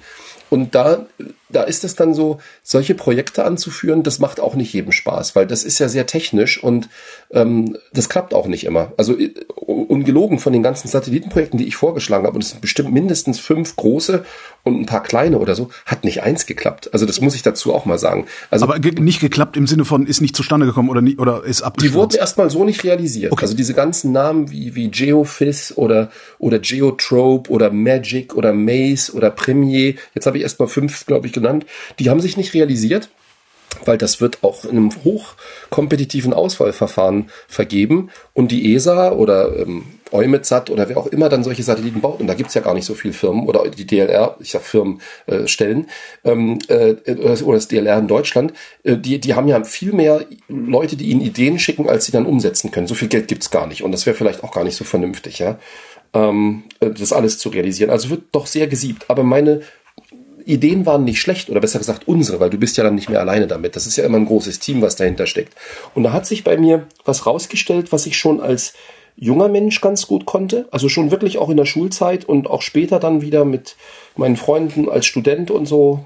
Ähm, ich kann ganz gut koordinieren und, und, und Leute zusammenbringen und also in diesem Team dann Sachen entwickeln und wo man eben als Team auch mehr schafft als alleine. Und das hat sich bei diesem großen Projekt natürlich umso mehr immer gezeigt. Und das war dann nochmal eine andere Nuance. Ich habe vorher im Labor viel allein gearbeitet. Ich stand dann da mit meinem Spektrometer und meinen Gasflaschen und habe da rumgemacht und Messungen gemacht und das ist, das ist sehr aufwendig. Man muss da sehr viel Geduld reinstecken, damit es mit der Genauigkeit stimmt. Oder ich hatte ja vorhin erzählt von diesem Laserbauen, wo man dann auch dann da rumprobiert, bis es irgendwann stimmt, ja. Und bei diesen großen Projekten ist eine der großen Schwierigkeiten eben, dass man so viele Leute hat, die alle spezifische Beiträge haben. Du musst die Arbeit im Prinzip in lauter einzelne Pakete aufteilen. Und ähm, das muss aber alles ineinander greifen. Also meine großen das ist jetzt wieder völlig übertrieben, aber ich, ich zitiere es nur, damit es eben auch klar ist. Also, das waren nicht meine Vorbilder, sondern so, wo ich dachte, okay, das war jetzt wirklich schwer. Das war so eben Manhattan-Projekt damals, ja Oppenheimer oder Apollo-Projekt, ja, ähm, äh, Man to the Moon und so, wo ich immer dachte, Mensch, da haben tausende Leute zusammengearbeitet, also wenn zehntausend, ja, ähm, und haben es dann auch geschafft am Ende, ja. Und dagegen ist ein normales Satellitenprojekt, so wie wir es jetzt machen, so wie eben Meteosat Third Generation, was jetzt nächste Woche startet, so, das ist also nicht ganz so arg wie Man to the Moon oder ähm, oder, oder die erste Atombombe damals seiner Zeit. Und im kleinen Maßstab ähm, ist das dann eben dann auch ganz überschaubar, weil mich hat natürlich zum Glück nie jemand gebeten, so ein Riesenprojekt äh, äh, zu koordinieren. Und oft kam es dann eben auch so aus dem Team raus. Also man, man streitet sich dann nicht doll, wer das anführt, sondern eher, wir hatten jetzt da Lust und auch Zeit und Kapazität, Power, ja, äh, so ein Projekt anzuführen. Und ich habe so ein paar solcher Sachen gemacht. Und so kam das dann auch, dass ich dann 2009 nach Karlsruhe gewechselt bin, weil die eben jemand brauchten, das, das war dann schon eine Stelle als Institutsleiter. Ja, und das ist ja eine ganz andere, in Helmholtz ist Institutsleiter dann eben immer gleich eine relativ große Sache. Also ich hatte ähm, also ein sehr substanzielles, grundfinanziertes Budget und auch eine Menge Drittmittel. Und so ist dann die Forschungskoordination zustande gekommen. Und das ist dann so auch jetzt mein Punkt. Also im, im Unterschied zu dem Jules Verne oder Clausius oder wie auch immer, ähm, die Welt heute retten kannst du ja gar nicht äh, als, als Einzelperson. Also ähm, das, das funktioniert überhaupt nicht. Ähm, und ich, das geht auch von der Zeit her nicht, weil wir werden Jahrzehnte, Jahrhunderte brauchen, um das wieder einigermaßen so auf die Bahn zu kriegen. Aber es ist halt, also das ist ein Thema, da müsste man jetzt wirklich sehr viel Zeit mit verbringen, wie ich mir das vorstelle mit dem Weltretten. Aber eben auf jeden Fall nicht als Einzelperson, ja. Aber da ist ein sehr starker koordinierender Aspekt mit dabei. Und ähm, äh, und, und das ist eine von meinen Stärken. Und deswegen bin ich dann eben nach ungefähr zehn Jahren Institutsleiter und ich war Sprecher des Zentrums Klima und Umwelt am KIT oder ich war auch wissenschaftlicher Sprecher des Programms Atmosphäre und Klima in der Helmholtz-Gemeinschaft äh, fast zehn Jahre lang. Und so, so wurde ich dann Bereichsleiter, weil eben ähm, am KIT über 1000 Leute letztlich im Umweltbereich forschen und das muss man irgendwie koordinieren. Natürlich sind die Leute alle frei. Also in Helmholtz jetzt nicht so frei, aber im Endeffekt ohne Freiheit ist auch keine, keine Wissenschaft und keine Kreativität möglich, ja. Aber man schafft gemeinsam halt mehr als alleine. Und deswegen haben wir diese Bereiche am KIT. Und also wenn ich sage koordinieren, das müssen sich wirklich, also selbst Orchester ist viel weniger frei als das, was wir da machen, ja, weil beim Orchester spielen ja alle nach Noten und der Dirigent gibt die Geschwindigkeit vorher und auch die Lautstärke der einzelnen Gruppen im Orchester und so. Und ähm, äh, also das ist jetzt eben auch wieder nicht mein Bild, sondern wenn ich koordinieren meine, dann ist es vor allen Dingen aufpassen, wo es hängt, die Rahmenbedingungen optimieren und auch eine gemeinsame Vorstellung entwickeln. Also was, was wollen wir denn gemeinsam schaffen? Was können wir denn zusammen besser als alleine? Und jetzt sind wir da, wo Sie eingestiegen sind, nämlich bei der Stadtforschung. Äh, was ich also in den letzten Jahren entdeckt habe und andere Leute wissen das wahrscheinlich schon ganz lange und ärgern sich dann drüber, wenn ich das jetzt so verkaufe, als wäre es meine Entdeckung. Ist es aber nicht. Deswegen sage ich es extra. Das ist die Stadt. Ähm, äh, die, die Stadt ist eines der kompliziertesten Systeme, was wir so uns gerade vorstellen können, wobei der menschliche Körper auch natürlich, liebe Mediziner und Biologen, ja, aber die Stadt ist auch ein sehr, sehr kompliziertes System und man kann es ja sogar mit einem Körper auch irgendwo vergleichen, wenn man möchte, in der Komplexität. Und da kommen auch ganz viele Wissenschaftsrichtungen zusammen. Es ist eben ähm, eine gebaute Umwelt, wenn Sie so wollen. Also die Stadt ist ja wirklich, da ist ja eigentlich fast fast nichts natürlich. Das frage ich mich, also das habe ich, das war das erste, was ich mich gefragt habe, als ich natürliche und gebaute Umwelt gehört habe, ob es da überhaupt noch einen feststellbaren Unterschied gibt. Ähm, naja, also die Definition bei uns ist eigentlich so, dass wir die natürliche Umwelt als die ansehen, wo der Mensch eben nicht äh, interveniert. Also die Umwelt, wie sie sich ganz von selbst entwickelt, ohne dass der Mensch einen Einfluss drauf hat. Aber gibt's das noch? Hm, das hängt davon ab, wie man es betrachtet. Das ist so ein bisschen wie vorhin Ihre Frage nach den Regeln im Fahrhaus, ja, wo ich mhm. dann, es ist manchmal so, so, so offenkundig, dass Sie ähm, äh, nicht drauf kommen. Und deswegen, also tut mir leid, ich, ich wirke jetzt sehr belehrend, aber das will ich gar nicht. Sondern ähm, Sie sind der Umwelt, Professor.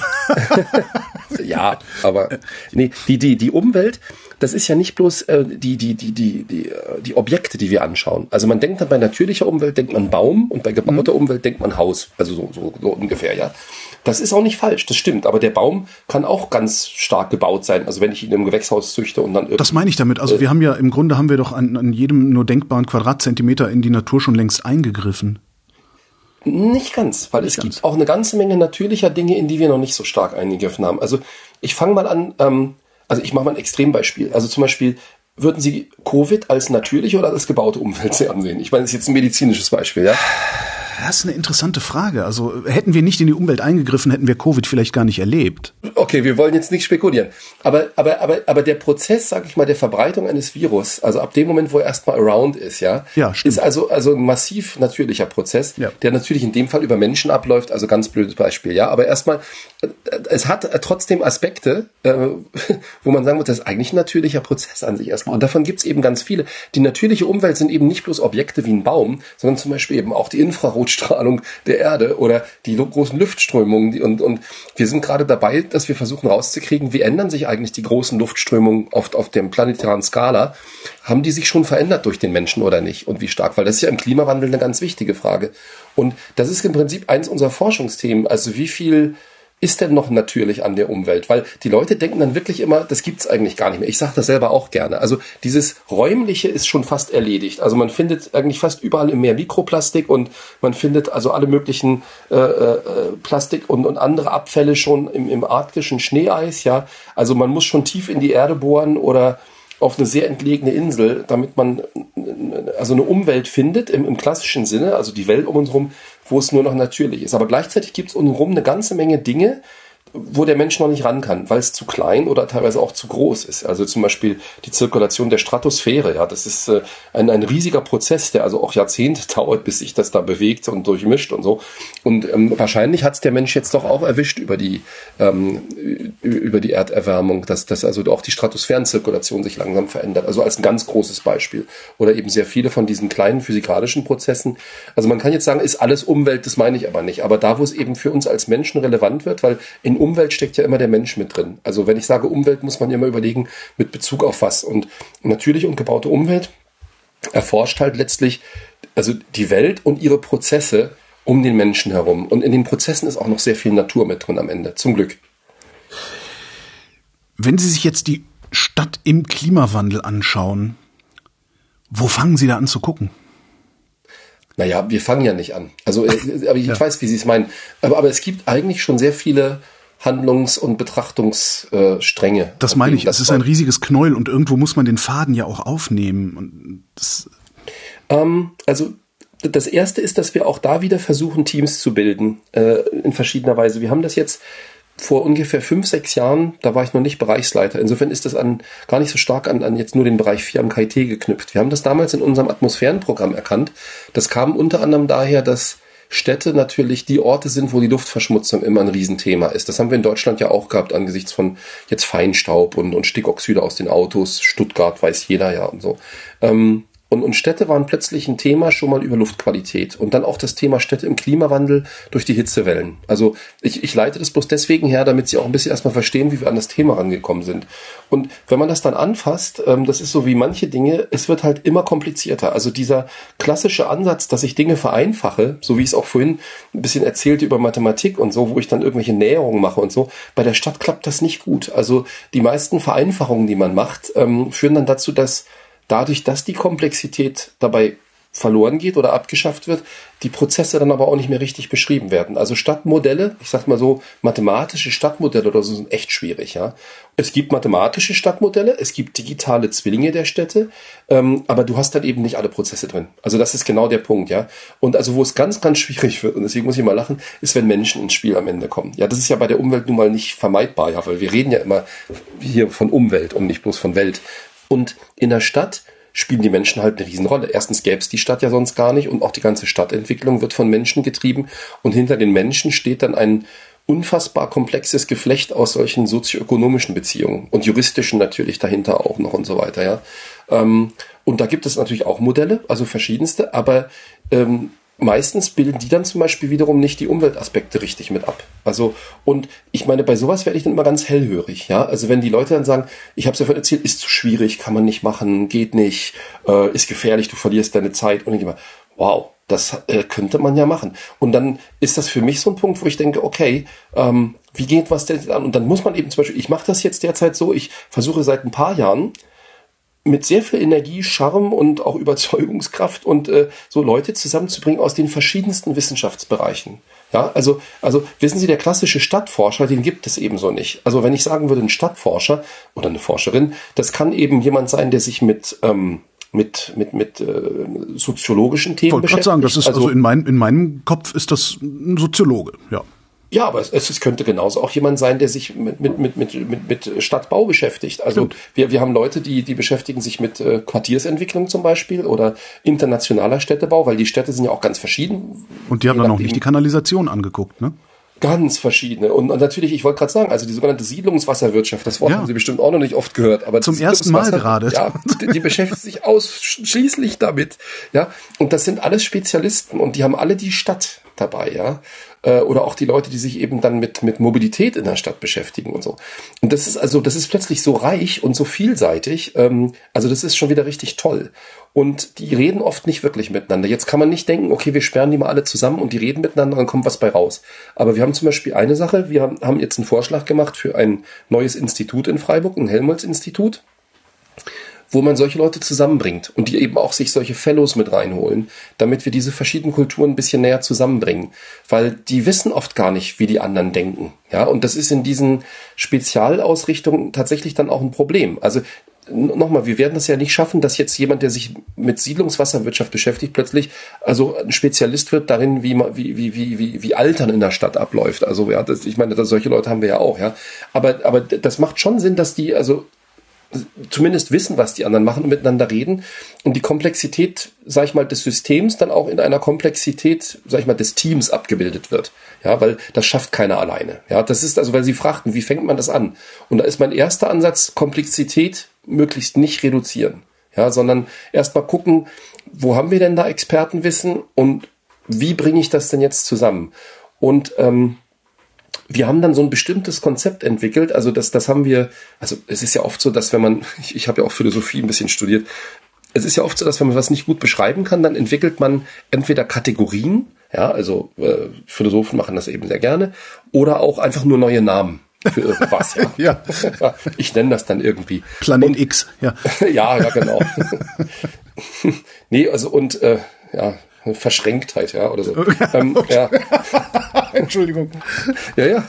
Naja, das, ist, hm? das ist ja schwer zu erklären. Ja, ja mathematisch klar, total ja. einfach, äh, aber, aber, aber gut. So, und in dem Fall ähm, haben wir es, haben, haben wir es äh, urbane Dichte oder Urban Density genannt, ja.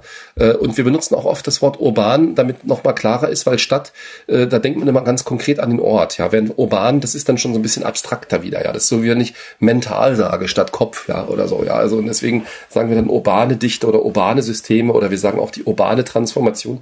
Und der zweite Aspekt, und der ist vielleicht jetzt überraschend, ist, dass wir gesagt haben, es geht uns noch gar nicht so sehr einfach nur um das Abbilden des Systems. Also wir sagen, die Stadt ist so und so und die Prozesse und so sind so und so dicht da drin und berühren sich alle irgendwie. Weil im Endeffekt brauchen wir neue Konzepte. Also das steckt eigentlich dahinter. Das wollte ich jetzt eigentlich nur ein bisschen herleiten. Wenn man so ein komplexes System hat, kommt man mit der normalen Standardwissenschaft eben nicht weiter. Und dann muss man neue Konzepte entwickeln. Und ähm, dazu gehören auch oft mehrere Leute und das versuchen wir gerade. Und das nächste ist, dass wir gesagt haben, wir gucken es uns nicht statisch an, wie ist es jetzt, sondern unser eigentlicher Ansatzpunkt kommt ja aus der Fragestellung, wie wollen wir denn die Städte entwickeln oder wie können wir die Städte entwickeln? Also was heißt, wie wollen wir heißt, was ist unsere Zielvorstellung und wie können wir heißt, was sind dafür die Mittel und Wege? Weil die eigentliche Problematik ist doch jetzt nicht so sehr, hm, die Stadt ist so interessant, ein komplexes System, wie bilde ich das ab? Also das könnte man so machen und das ist so ein bisschen Old School Science und kann man sich auch mit beschäftigen. Aber die spannende Frage ist im Moment, ähm, wie transformieren wir die Städte in nachhaltige Systeme, die möglichst komplett klimaneutral sind und in denen wir komfortabel, angenehm leben können, jung und alt, mit großer Diversität. Und so. Also ich ziehe jetzt gerade voll ab hier, aber ja, ja, ja, das die, ist, die, die, wissen Sie, die Zukunftsstadt muss was super Attraktives sein. Ja klar, ich meine, das ist, wie, wie, wie, wie kann ich in 30 Jahren in Berlin leben? Ja, oder da bin ich 30 Jahre, da bin ich 30 ja, Jahre älter. Da, ne? ja. ja, ja, also es muss für die Menschen jetzt schon mal attraktiv sein, aber ich hatte ja schon angedeutet, es dauert wahrscheinlich deutlich länger und wir können eigentlich diesen Prozess jetzt nur anstoßen. Also auch das ist eine große Demut, die man dahinter ähm, äh, dann an, anbringen muss, weil einfach die Zeiträume sind so irre. Also eine Stadt zu transformieren, das ähm, also ist das überhaupt möglich? Natürlich. Das machen wir doch schon seit Jahrhunderten. Ich meine, die Stadt Berlin sieht ja nicht aus wie vor 300 Jahren. Aber, aber wir haben, aber Berlin ist auch nicht noch nie zielgerichtet, ich sag mal so im äh, zentral gesteuert transformiert worden auf ein ja, bestimmtes ja, Ziel hin, sondern sie ist ja, ja. Emergiert. Weil, weil, es keinen Plan gibt. Es genau, gibt, also, gibt meine, es gibt einen Plan. Natürlich hat Berlin einen Stadtentwicklungsplan und so weiter. Also ja, da wird dann halt eine U-Bahn gebaut oder sowas. Aber das ist dann halt auch nur dieser, diese eine U-Bahn. Die, die Folgen, die das möglicherweise hat für alle möglichen anderen äh, Bereiche oder für alle möglichen anderen Kontexte, die stehen in diesem Plan ja im Zweifelsfall gar nicht. Aber das ist ja genau unsere Forschungsidee. Also das wird zum Beispiel in diesem Helmholtz-Institut in Freiburg Freiburg, wenn es denn ausgewählt wird, ich hoffe sehr, wird das dann eines der Themen sein. Wir müssen im Prinzip über einen Zeitraum von 100 Jahren denken oder sogar noch mehr und nicht 10 oder 20 und müssen das, was wir jetzt machen, und das ist ja auch eines der Prinzipien der Nachhaltigkeit, ableiten aus dieser Zielvorstellung. Ja? Und ähm, das ist schwierig. Also die, die, die Frage ist, wo wollen wir es denn haben? Und es ist also vollkommen klar, dass eine Stadt künftig ein System sein muss, was also mit geringster Ressourcenverbrauch, äh, ja, möglichst autark funktioniert. Ich meine, Städte werden immer Wasser brauchen und auch Lebensmittel und so weiter. Aber eben äh, gerade beim Bauen zum Beispiel. Also wir haben festgestellt, dass Bauen eben ein Riesenthema ist und äh, es gibt ja jetzt so, so Themen wie Urban Mining und so und, und also da, da hat man dann sogar schon ganz konkrete Ansätze, ja. Bei der Mobilität ist es im Moment deutlich schwieriger. Sie hatten die U-Bahn angesprochen. Ähm, und das heißt also, diese, diese Transformation reinzubringen und diese lange Zeitschiene, das ist schon mal sehr, sehr wichtig. Eine Vision entwickeln. Nicht einen Plan vorgeben für alle möglichen anderen Leute, sondern erstmal überlegen, ist die Richtung richtig und ähm, auch die Komplexität mit dabei haben. Und jetzt kommt mein Punkt. Ich, ich habe ja vor Jahren schon entdeckt, dass der äh, Wissenschaftliche Beirat für globale Umweltveränderung, der WBGU, der von Joachim Schellenhuber, Joe Schellenhuber, lange Zeit geleitet wurde, der hat auch ein tolles Buch geschrieben über die transformative Kraft der Städte. Und das kann man sich sogar vom Internet runterladen, wenn man äh, äh mal schaut. Ähm, äh, die transformative Kraft der Städte. Und ähm, das wird ganz toll beschrieben, also, also was Städte sind und so weiter, ja. Aber das eigentliche Kapitel darüber, was in der Forschung läuft, ist so dünn, das ist unfassbar. Und da war dann wieder für mich der Punkt, wie gesagt, ich habe ja schon viel Forschung gemacht, als erinnern sich daran, wo ich sagte, über Clausius gab es ja fast nichts, ja. Und da fand ich mich dann auch wieder so ein bisschen wieder, so die Frage, wie macht man eigentlich vernünftige Stadtforschung? Das heißt, Und das Kapitel war so dünn, weil es so wenig gibt. Es gibt nur so wenig. Es ist tatsächlich so. Ich glaube einfach, dass wir jetzt in den nächsten Jahren, Jahrzehnten deutlich mehr Geld in diese Stadtforschung stecken müssen. Also die Frage ist, wie können wir unsere Städte zu einer nachhaltigen Stadt der Zukunft hin transformieren? Und wie gesagt, in dem WBGU-Buch ist das Kapitel relativ dünn, eben weil es noch nicht viel gibt. Und es liegt sicherlich mit daran, dass das Thema noch nicht als so wahnsinnig wichtig früher erkannt war. Wobei, wie gesagt, wenn der WBGU ein ganzes Buch äh, äh, einem Thema widmet, ja, und die transformative Kraft der Städte, das gibt ja da auch noch einen ganz anderen Aspekt. Zum einen wohnen eben sehr viele Menschen in Städten. Städte sind sehr, sehr empfindlich gegenüber dem Klimawandel, also einfach weil dort die, die Hitzewellen oder, oder auch dann die, die extremen Niederschläge äh, besonders heftig werden, ja. Ähm, äh, und, und auch die Infrastruktur ist halt auch sehr, sehr anfällig. Also wir haben jetzt manchmal diese Geschichten wie Schwammstadt oder so, aber das ist alles so schwierig durchzuziehen oder diese ganze Fassadenbegrünung, dass das, das geht ja gar nicht überall. Und wir sind da wirklich erst am Anfang. Also ich bin total überzeugt. Ich, ich sage das so manchmal. Äh, wissen Sie, es gab diese industrielle Revolution vor, vor, vor 200 Jahren oder so. Oder es gab dann die digitale Revolution jetzt vor 50 Jahren und wir sind da wahrscheinlich noch mittendrin. Aber unsere Lösung ist eben nicht jetzt äh, dieses Neom oder, oder, oder das Metaverse oder, oder irgendwelche super oder der Mars, ja. Das, das ist immer ganz einfach, irgendwas komplett Neues vorzuschlagen und da gehen wir alle hin, ja. Also sei es virtuell. Aber eigentlich geht es darum, die, die Umwelt, die uns gehört, also diese gebaute Umwelt, ja, irgendwie wieder zurück in so eine Art natürlichen Zustand zu führen, aber eine neue. Eine, eine, die Entwicklung ist ja so eine, so eine Spirale, dass wir also auf ein höheres Level kommen, wo wir etwas als natürlich empfinden, was wir aber selber gestaltet haben. Weil mit, mit acht Milliarden Menschen auf dem Planeten kommen wir ja nicht mehr raus, dass wir sagen, der ganze Planet ist irgendwie von uns gestaltet, ja. Aber wir müssen diesen natürlichen Prozess einfach mitbenutzen, ja, und, und in, in Gleichgewicht kommen. Und das haben eben Leute wie äh, Schellenhuber ja äh, äh, also schon schon lange gesagt oder oder oder diese große Gaia-Hypothese und und und sowas alles. Ähm, äh, also und da sind wir nur am Anfang und insofern ich, äh, ich ich denke auch also für mich ist das tatsächlich weil Sie hatten mit Stadtforschung als Frage angefangen es geht eigentlich um die Stadttransformation und man merkt dann, dass viele Menschen darauf auch gut anspringen. Also es ist ganz erstaunlich. Also in Deutschland leben ja doch erstaunlich viele Menschen in Städten und es gibt so eine Art Stadtflucht. Also auch weil Städte natürlich äh, wahrgenommen werden als äh, anstrengend, teuer, ähm, hat auch seine Vorzüge, aber eigentlich doch lieber wieder aufs Land und dann möglichst schnell rein und so. Und da müssen wir uns doch sehr doll Gedanken drüber machen, wie wir das besser entwickeln wollen. Und das ist eine gute Sache für die Forschung. Ja, also es müssen jetzt nicht alle Leute an Stadtforschung arbeiten, aber es ist also für, für, für so einen Bereich wie den Bereich 4 am KIT oder auch jetzt für unser, für unsere Helmholtz-Gemeinschaft sind das tolle Themen. Also ich weiß nicht, das ist für mich eigentlich vom Stellenwert ganz ähnlich wie Energie oder Gesundheit. Also wie wir eben äh, unsere Umwelt, in dem Fall wirklich konkret die gebaute Umwelt und vor allen Dingen diese großen Städte, aber auch die mittleren Städte, wie wir die gut entwickeln. Wenn man mit den Stadtleuten selber redet, ich meine jetzt nicht die da wohnen, sondern den, den Planern und auch den, den Politikern, da ist unfassbar viel auch Hilflosigkeit dabei. Also ähm, gucken Sie mal, was der ähm, äh, der dieser der Boris Palmer, der Tübinger äh, Oberbürgermeister, was der für, der ist jetzt gerade wiedergewählt worden. Ja, weil er eine Vision hat. Also wenn wenn Sie Leute in Tübingen fragen, ich habe mir das genau angehört. Ich, ich will jetzt keine Werbung für ihn machen, darum geht's gar nicht. Aber man muss im Prinzip wenn man solche, solche Sachen anführt, muss man den Leuten ja auch irgendeine Vision verkaufen, wo es hingeht, ja. Und das, das, also viele Städte haben ein Riesenproblem und das ist, dass sie einfach gar nicht genug Geld haben. Also viele Städte haben sogar ganz, ganz, ganz viel Schulden in Deutschland. Und das ist jetzt nicht damit gelöst, dass man ihnen einen riesen Schuldenschnitt macht. Ich war beim Städtetag äh, Baden-Württemberg jetzt im Juli und da war sowas auch Thema. Aber wir brauchen vor allen Dingen auch gute Konzepte und wir müssen auch gucken, die Stadt muss ein Geschäftsmodell für Deutschland werden, noch ganz anders als bisher. Das, also ich rede jetzt nicht von einer super Planwirtschaft, also darum geht's nicht. Aber wissen Sie, die industrielle Revolution war auch keine Planwirtschaft, ja, aber es war einfach eine Notwendigkeit. Die Menschen hatten keine Lust mehr, anstatt von Maschinen die ganze Arbeit zu machen. Ja, da entstanden ganz neue Freiräume. Ja, unsere Arbeitszeiten heute sind ganz massiv davon definiert, dass wir eben nicht mehr in diesem alten System leben. Und dann gab es jetzt die digitale Revolution. Sie haben vorhin noch gefragt, wie, wie das denn so war mit die, die, die Zugänglichkeit von Daten und die Kommunikation. Das ist ja alles explodiert. Ja, und ähm, also ich denke, die, die, die, die Stadt der Zukunft wäre oder ist, ist definitiv ein super Themengebiet, wo man sich mit beschäftigen kann. Und das ist eben auch sehr, sehr interdisziplinär. Da kommt bei mir auch wieder eine Sache zu, zu Tage, dann, die ich auch sehr gern mache. Also ich, ich versuche einfach Leute aus verschiedensten Fachrichtungen, Spezialisten zusammenzubringen und meistens sind das Sachen, die mir auch sehr liegen, ja. Und welche Sachen das sind und wie die Stadt der Zukunft möglicherweise aussehen könnte, das müssen wir ein andermal besprechen, denn ich weiß, dass Sie in acht Minuten weg müssen. Stimmt. Ich habe ein Telefonat in acht Minuten. Ja. Johannes Orfall, vielen Dank fürs Gespräch. Vielen Dank auch Ihnen und dann bis demnächst. Tschüss.